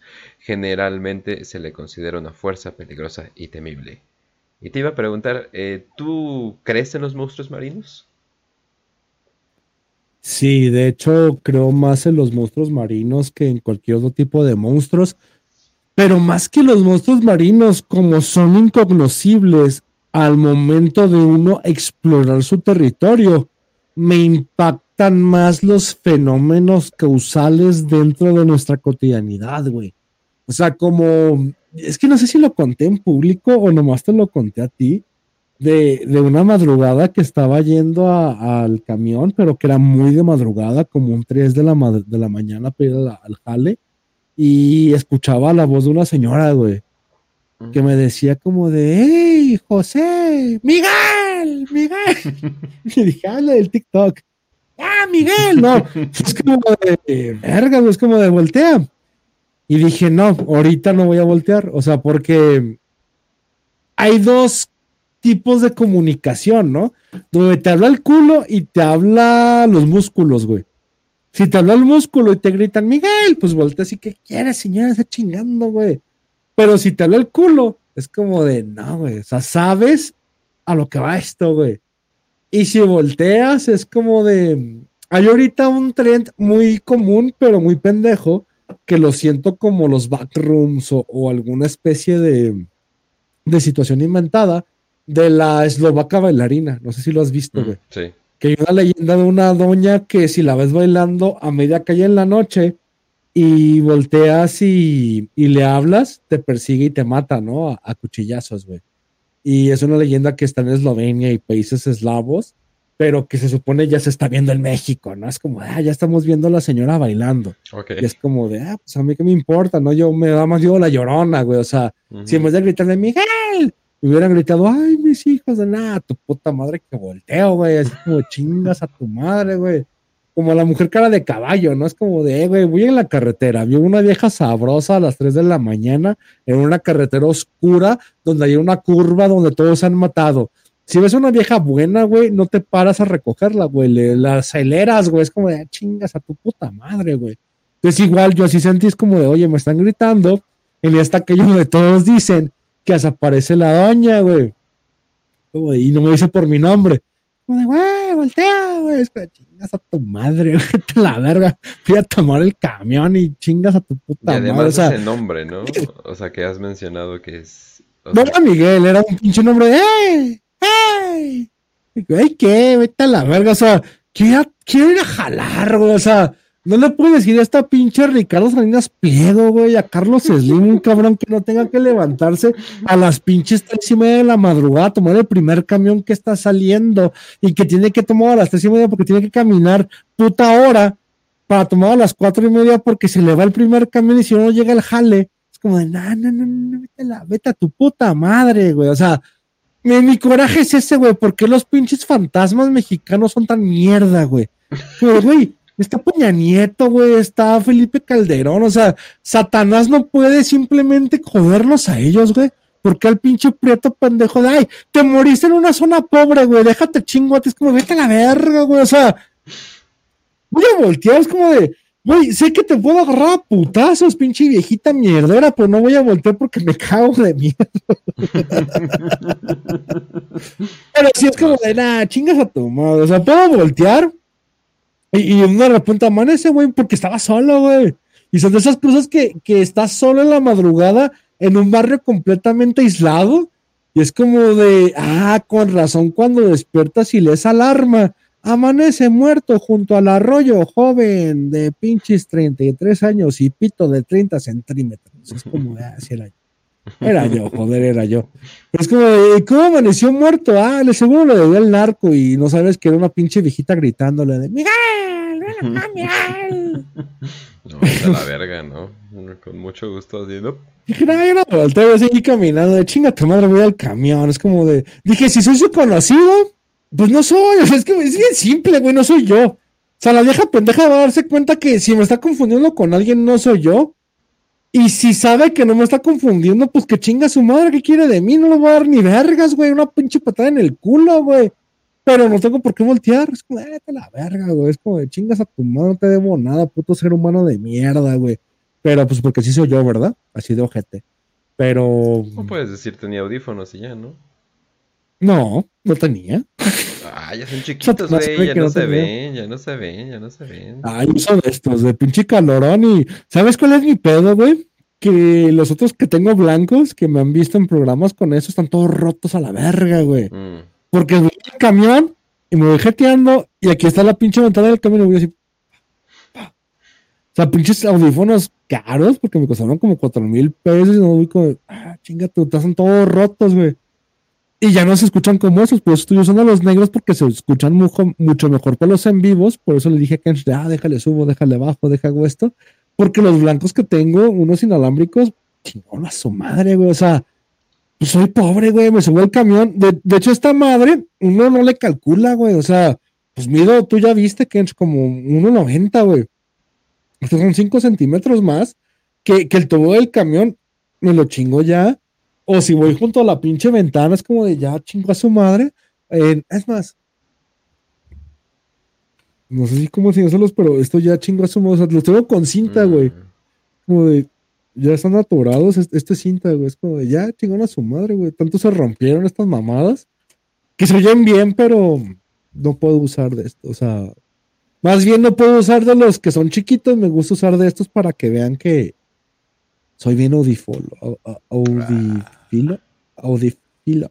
O sea, me gusta escuchar bien mi sonido, güey. Aunque sean pujidos de vieja. Me gusta que cuando me manden pinches videos de, de viejas masturbándose, que se escuche bien el pujido y todo, Y todo el, el chicloseo ahí.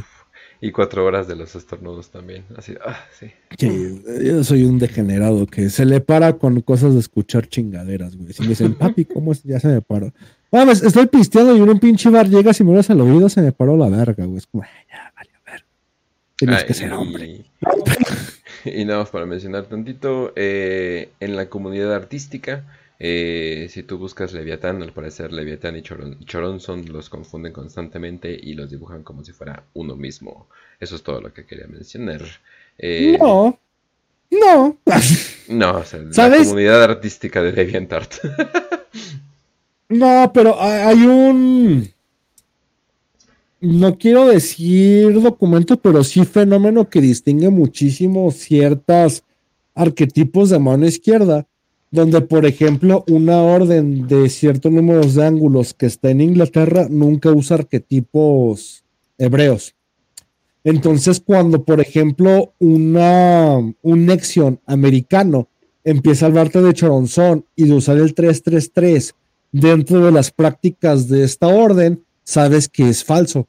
Porque, oye, dentro de los, de los estatutos no vamos a usar nada hebreo, güey. O sea, tenemos nuestro propio sistema de magia y no tenemos que usar ni a Choronzón, ni un 333, ni pedos cabalísticos. De hecho, la numerología usada en esta orden, pues es muy diferente, a tal grado que te dan números como un 1611, ¿no? Pero nunca te dan un 333, un 666, ni más de esas. Y cuando manejas esto dentro de un satanismo teísta, como lo es el, el sello de la iglesia de Satán de San Orlavey, que usó el pentagrama invertido, la cabeza de cabra y el nombre de Leviatán en hebreo, en sentido contrario de las manecillas de reloj, es como de, ¿y por qué Leviatán? ¿Y por qué en hebreo? y porque tiene que ser Leviatán. O sea, porque no puede ser otro demonio. O sea, tenemos 21 demonios en un contacto directo con nuestros rituales, porque tiene que ser algo Leviatán o Belzebub o, o, Asmodeus. O sea, porque tienen que ser demonios hebreos dentro de un contexto goético hebreo. Es por eso que en esta orden nunca vas a encontrar nombres relacionados con el inconsciente común contaminado con el pinche espíritu semítico, güey. Entonces, algo que tiene la iglesia de Satán o el templo de Cedo chingaderas que siempre usan demonios completamente hebraicos. Y como distingues, es que el, el ala en Estados Unidos usó a Choronzón y usó el 333 como un símbolo que la orden no usa porque no usa ese tipo de rituales, porque precisamente te enseñan a alejarte de la mentalidad desértica. O sea, ¿por qué Choronzón? Choronzón es un demonio del Zohar y la Cabala que representa el número inverso a la bestia, que es el 666 y el 333. Y esos números son completamente cabalísticos. O sea, no necesitamos numerología hebrea dentro de nuestros rituales. Pero si lo haces, pues está más apegado a esta mitología hebrea, que es como el símbolo de la iglesia de Satanás, de Sandor Lavey, que tienen el sello de las chivas, el pentagrama invertido y cinco letras hebreas encontré en las manecillas del reloj que cuando se leen te dan el nombre de Leviatán. Entonces, el nombre Leviatán y Choronzón sí son diferentes, pero dentro de un contexto donde Leviatán representa a la bestia del mar y tiene cinco letras hebreas y Choronzón tiene tres letras hebreas que representa al demonio de edad del abismo pero sí son muy, muy distintos, porque el abismo, aunque desde el punto de vista del Zohar se ha visto como un mar de oscuridad, no es lo mismo que el mar literal y el demonio kraken o leviatán de los abismos terrenos que existe en el concepto del leviatán, porque uno es tres y el otro es cinco, y uno es 555 y el otro es 333, pero nomás lo resumes en 5 y 3 pero no sé si me estoy dando a entender porque esto ya se entra en temas ocultistas y, cabalísticos en un pinche una audiencia completamente enorme y pendejona, ¿no? y para terminar, entonces, Metatron te toca. Va, déjalo. Número 5. Metatron. Metatron es un ángel que es particularmente importante en la tradición judía. A menudo se le representa como un medidor entre Dios y la humanidad, y se cree que tiene el poder de grabar y transmitir mensajes divinos. En algunas tradiciones también se considera un protector de los niños y guardián del árbol de la vida. El nombre Metatron proviene del griego que significa después del trono, lo que sugiere que su posición como uno de los ángeles más cercanos a Dios en la literatura judía se describe a menudo como una figura importante, imponente, con una gran presencia y poder cuando se le presenta al ser humano. Es conocido por su papel como intermediario entre el mundo divino y el mundo humano, y se cree que ayuda a guiar a los creyentes en su camino hacia la comprensión y la iluminación divina. Muy bien, muy bien. Y y hasta aquí llega nuestro episodio de hoy sobre ángeles y demonios. Espero que hayas disfrutado de nuestro top 5 de estas fascinantes figuras y que hayas aprendido algo nuevo sobre su historia y simbolismo, desde la representación celestial de Miguel y Gabriel hasta la enigmática presencia demoníaca de Bahomet y Lilith. Estas figuras han desempeñado un papel importante en la cultura y espiritualidad humana a lo largo de la historia, pero ¿Cuál es tu ángel o demonio favorito? ¿Hay algún personaje que sientas que debería estar en nuestra lista? Nos encantaría saber tu opinión. Así que no dudes en compartirlos con nosotros en nuestra...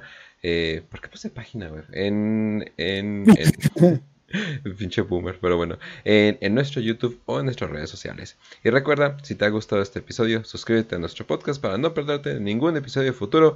Hasta la próxima. ¿Qué opinas, Kench, de Metatron? se me hace tan curioso de que pues, uno, uno que ha estado ahí como que medio eh, metido en esto, uno que ha, que ha sido, digamos, fan, eh, pues casi nunca escuchas de Metatron. Y es como que hasta el nombre, como que dices, esa madre es un ángel, es que pedo, nunca lo he escuchado, qué pedo. Y luego tan importante, es casi la mano derecha, entonces como que, ah, chinga desde dogma y ritual de alta magia de Eliphas Levi hasta lo más común que son los rituales del, del Golden Dawn y el ritual de la invocación del Santo Ángel Guardián de, de Crowley, que es el rito de Abramelín. El contacto directo es con Metatron, güey.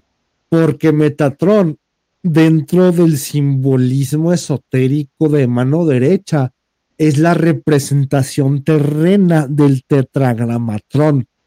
El tetragramatrón representa a Yahvé y Yahvé es incognoscible y el Yalbadaot, Yahvé místico esotérico, es inalcanzable. Sin embargo, Yahvé habla a través de Metatron y el Yahvé tómalo como sinónimo de tetragramatrón. Tetragramatrón habla a través de Metatron, que es la voz de Dios. Entonces, como no puedes contactar directamente con Yahvé porque te vuelves loco, y los únicos que han hablado con Yahvé son los antiguos profetas con los cuales hace alianzas, llega Metatron a decirte yo soy la voz de Dios y estas son sus órdenes y tienes que seguirlas, te vale verga lo que opines, güey. Entonces, dentro de los rituales esotéricos desde Lifas Levi hasta la, la, orden de la, del amanecer dorado, e incluso los rituales de Abramelín, de Lester Crowley, siempre el contacto directo es con Metatron, para que Metatron te indique el nombre de tu santo ángel guardián, y este santo ángel guardián te ilumine sobre cuál es tu verdadera voluntad, y así sigas tu voluntad y tengas un propósito para vivir sobre la tierra, porque la gente que no tiene una voluntad para vivir simplemente pasa la vida como, como un mundano. Es como, ah, como yo no conozco mi voluntad y no sé por qué estoy aquí y cuál es mi misión, simplemente pues me caso, tengo hijos, cojo, me muero, como y, y es la vida de cualquier mundano que no está manifestando ni siguiendo su voluntad. O el engaño, ¿no? Ah, yo voy a ser un líder, voy a ser alguien chingón, voy a engañar, estafar y joder a la gente para hacerme conocer. Y eso no es más que una trampa del ego para desviarte de lo que es tu verdadera voluntad, donde tal vez tuviste que haber sido un sacerdote, un santo, un escritor, un filósofo, ¿no? O sea, es lo divertido de la existencia, güey. Que nadie, a menos que tenga el conocimiento del saber del por qué estar aquí, está siguiendo su verdadera voluntad y destino dentro de la existencia.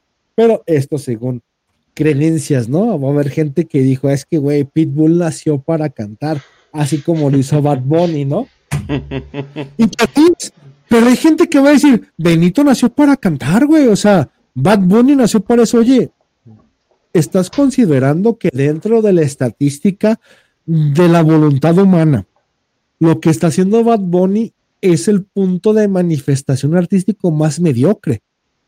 Sin embargo, por el hecho y la propulsión artística, mercadotécnica y de propaganda que está llevando, es el artista más escuchado a nivel mundial. Pero como individuo, ¿crees que la manifestación de voluntad de Bad Bunny sea yo nací para cantar? Es como de, va a haber gente mundana que va a decir, sí, Benito nació para cantar, lo voy a idolatrar. Y yo te voy a decir, oye, ¿no crees que precisamente la trampa del ego es hacerte creer que tengo que adorar a Benito? Y Benito se la crea diciéndote, es que yo nací para cantar. Cuando hay gente que nace con un genio, ¿no? Que nace, hace y demerita lo que hace, como genios hay pocos, un Leonardo da Vinci, un Wagner, un Mozart, y hablo de música, pero un Napoleón, ¿no? Un, un Urgen, un... Hay gente que mezcla su, su voluntad del por qué veniste al mundo, cuál es tu vida y qué es lo que tienes que hacer y lo desarrollas y gente que se deja llevar por el ego. Y a mí lo que me encanta es esa trampa del ego. Ah, ¿sabes cuál? También cuál otro, otro Satanás me mama, además del de William Blake. No, perdón. Que el de los Rolling Stones y el de John Milton el de Al Pacino en el abodo del diablo, güey. Es como de, es que el, el vato lo dice, ah, es que vanidad es mi pecado favorito. Pero por no hacer el pedo más complejo, lo que al Pacino le llama vanidad es lo que esotéricamente se le llama el ego. O sea, es que el ego es lo que te impide que manifiestes tu voluntad. El ego es lo que te hace quedar bien con los demás, donde, ah, me están adorando, me están siguiendo. Es como, insisto, decir, oye, ¿crees que Benito, alias Bad Bunny, tuvo la voluntad o su misión en la vida fue nacer para hacer la música que hace? Como de realmente crees que está ayudando al avance de esta red neuronal y espiritual que se llama el avance de la humanidad? como de, pues no, o sea, creo que se va a olvidar, la, la música de Bad Bunny es completamente comercial, así como la de la Rosalía o cualquier otro pedo que no aporta un avance como una red, no es un nudo tejido. Y mucha gente va a caer a través del ego. Quien quieras, güey, Kareli Ruiz, este, Ari Gameplay, Adrián Marcelo, Bad Bunny o Rosalía, o sea, hay gente que realmente no hay un avance y una manifestación plena de la voluntad, porque no se ve más que la satisfacción mundana de la vanidad, como lo llamaría John Milton, que es el nombre de Al Pacino en La voz del diablo, a, a como realmente es manifestar la voluntad. Y siempre tengo una fe intrínseca en el ego de la gente y en su miedo que es como el filtro siempre va a venir de ahí. O sea, siempre la van a cagar por miedo y por ego. Y, cuando llegan señales de esta gente, pues deja que sigan hasta donde sea, porque va a haber un punto donde no están encontrando su voluntad, porque es sumamente difícil saber al por qué veniste a este mundo. O sea, cuál es mi voluntad, a qué vine y por qué estoy haciendo esto. Pues estuvo una preparación del contacto con Metatron para que literalmente baje Dios, tu creador, y te diga, oye, a través de Metatron, estás en este mundo por esto, naciste por esto y tienes que hacer esto. Es sumamente imposible y difícil llegar a ese punto, pero cuando lo logras, te dejas de miedos, de egos y de pendejadas, así como lo hacen pues toda la gente que está viviendo su día a día, ¿no? Y que para mí es como de, pues no creo que Bad Bunny haya nacido para eso. Y, y si me dice Metatron, ¿sabes qué es que sí, güey? Bad Bunny vino para cantar ella calladito. Y eso va a ser un avance en la red humana y va a cambiar todo. Es como de, ah, ella calladita. El único podcast que puede ligar a Metatron y a Bad Bunny.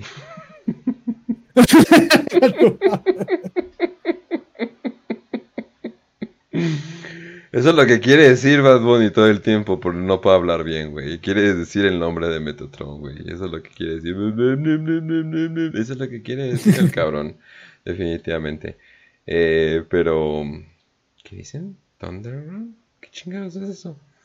¿No es más bien el abogado del diablo? Pues eso dijo, güey, el abogado del diablo. Pero bueno. Eh, sí, definitivamente una gran interpretación ahí, definitivamente. Pero pues... De Bad Bunny. Sí, definitivamente. Del buen Benito. Yo perro sol. No, no sé.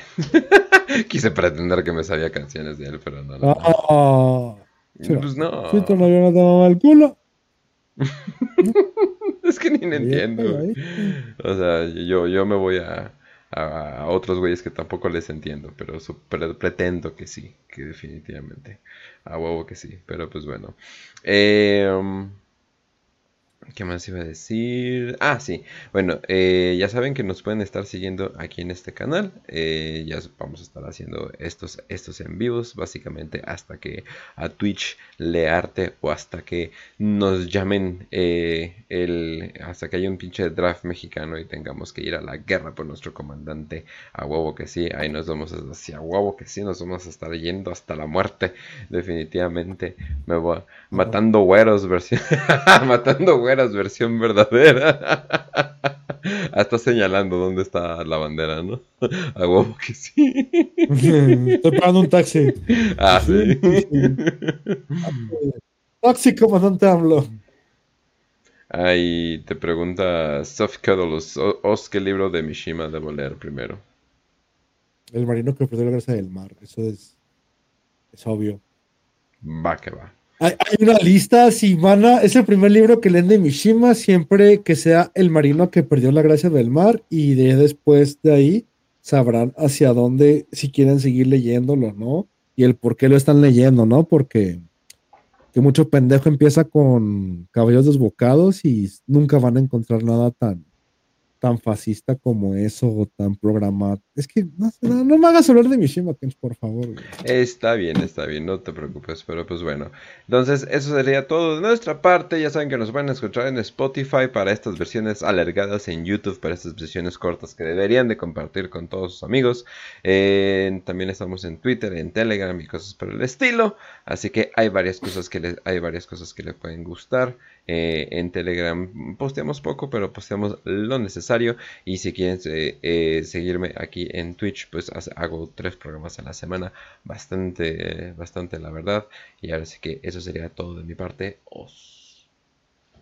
Pues de nuevo y para la gente que está escuchando este stream repetido a través de Spotify, agradecerte Kench por siempre guardar, subir y repostear este tipo de información, la cual transmitimos en vivo a través de tu canal de Twitch, Catch Streams.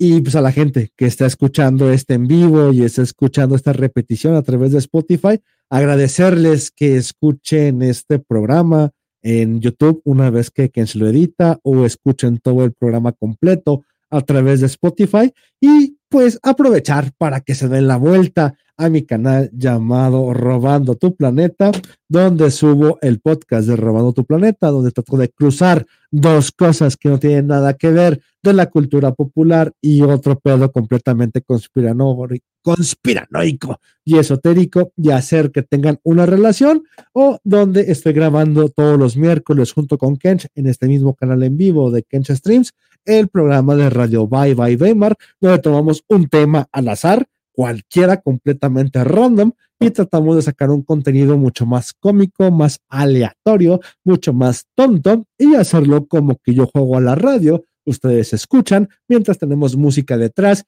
y revivir uno de esos programas de radio de los noventas, como si fuera el Panda Show. Espérense cinco mesecitos más y estoy a un paso de hacer llamadas de broma donde me digan, pásame el número de tu mamá y ahorita le llamo diciéndole que te acaban de atropellar, grabar todo eso y subirlo para que ustedes se rían, porque sí, LOL contenido lo necesitamos.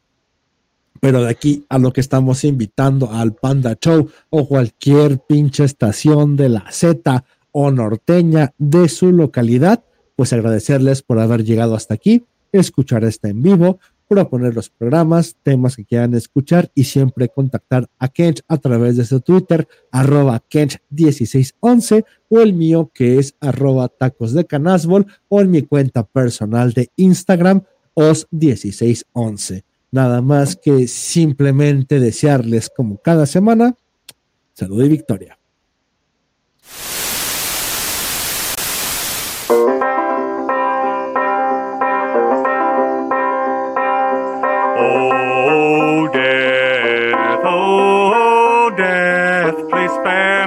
Till another year.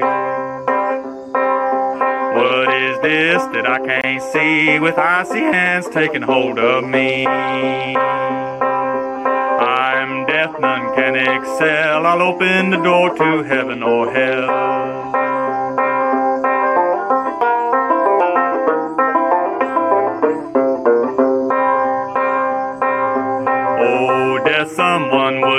Could you call some other day?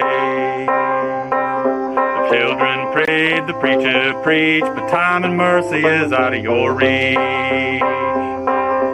Oh, death, oh, oh, death, please spare me over till another year. I'll fix your feet so you can't walk. I'll lock your jaw so you can't talk. Close your eyes so you can't see this very hour. Come and go with me.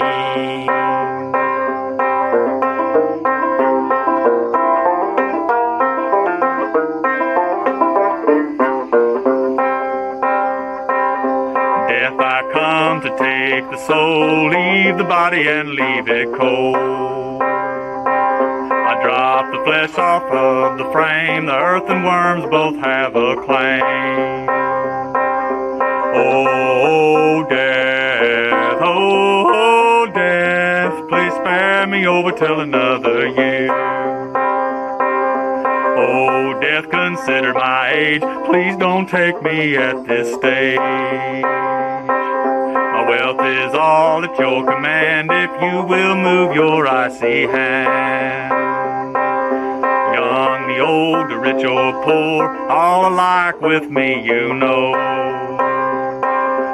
Wealth, no land, no silver, no gold, nothing satisfies me but your soul. Oh, death, oh, oh, death, please spare me over till another year.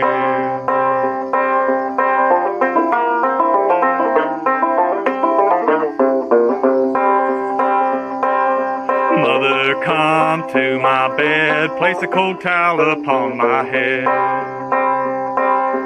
Head is warm, my feet is cold, death is a moving upon my soul.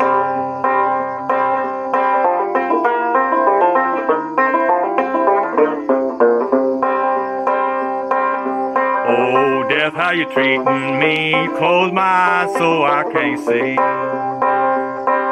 You hurt my body, you make me cold, you run my life right out of my soul. Oh, death, oh, death, please spare me over till another year. Oh, death, oh, death, please spare me over till another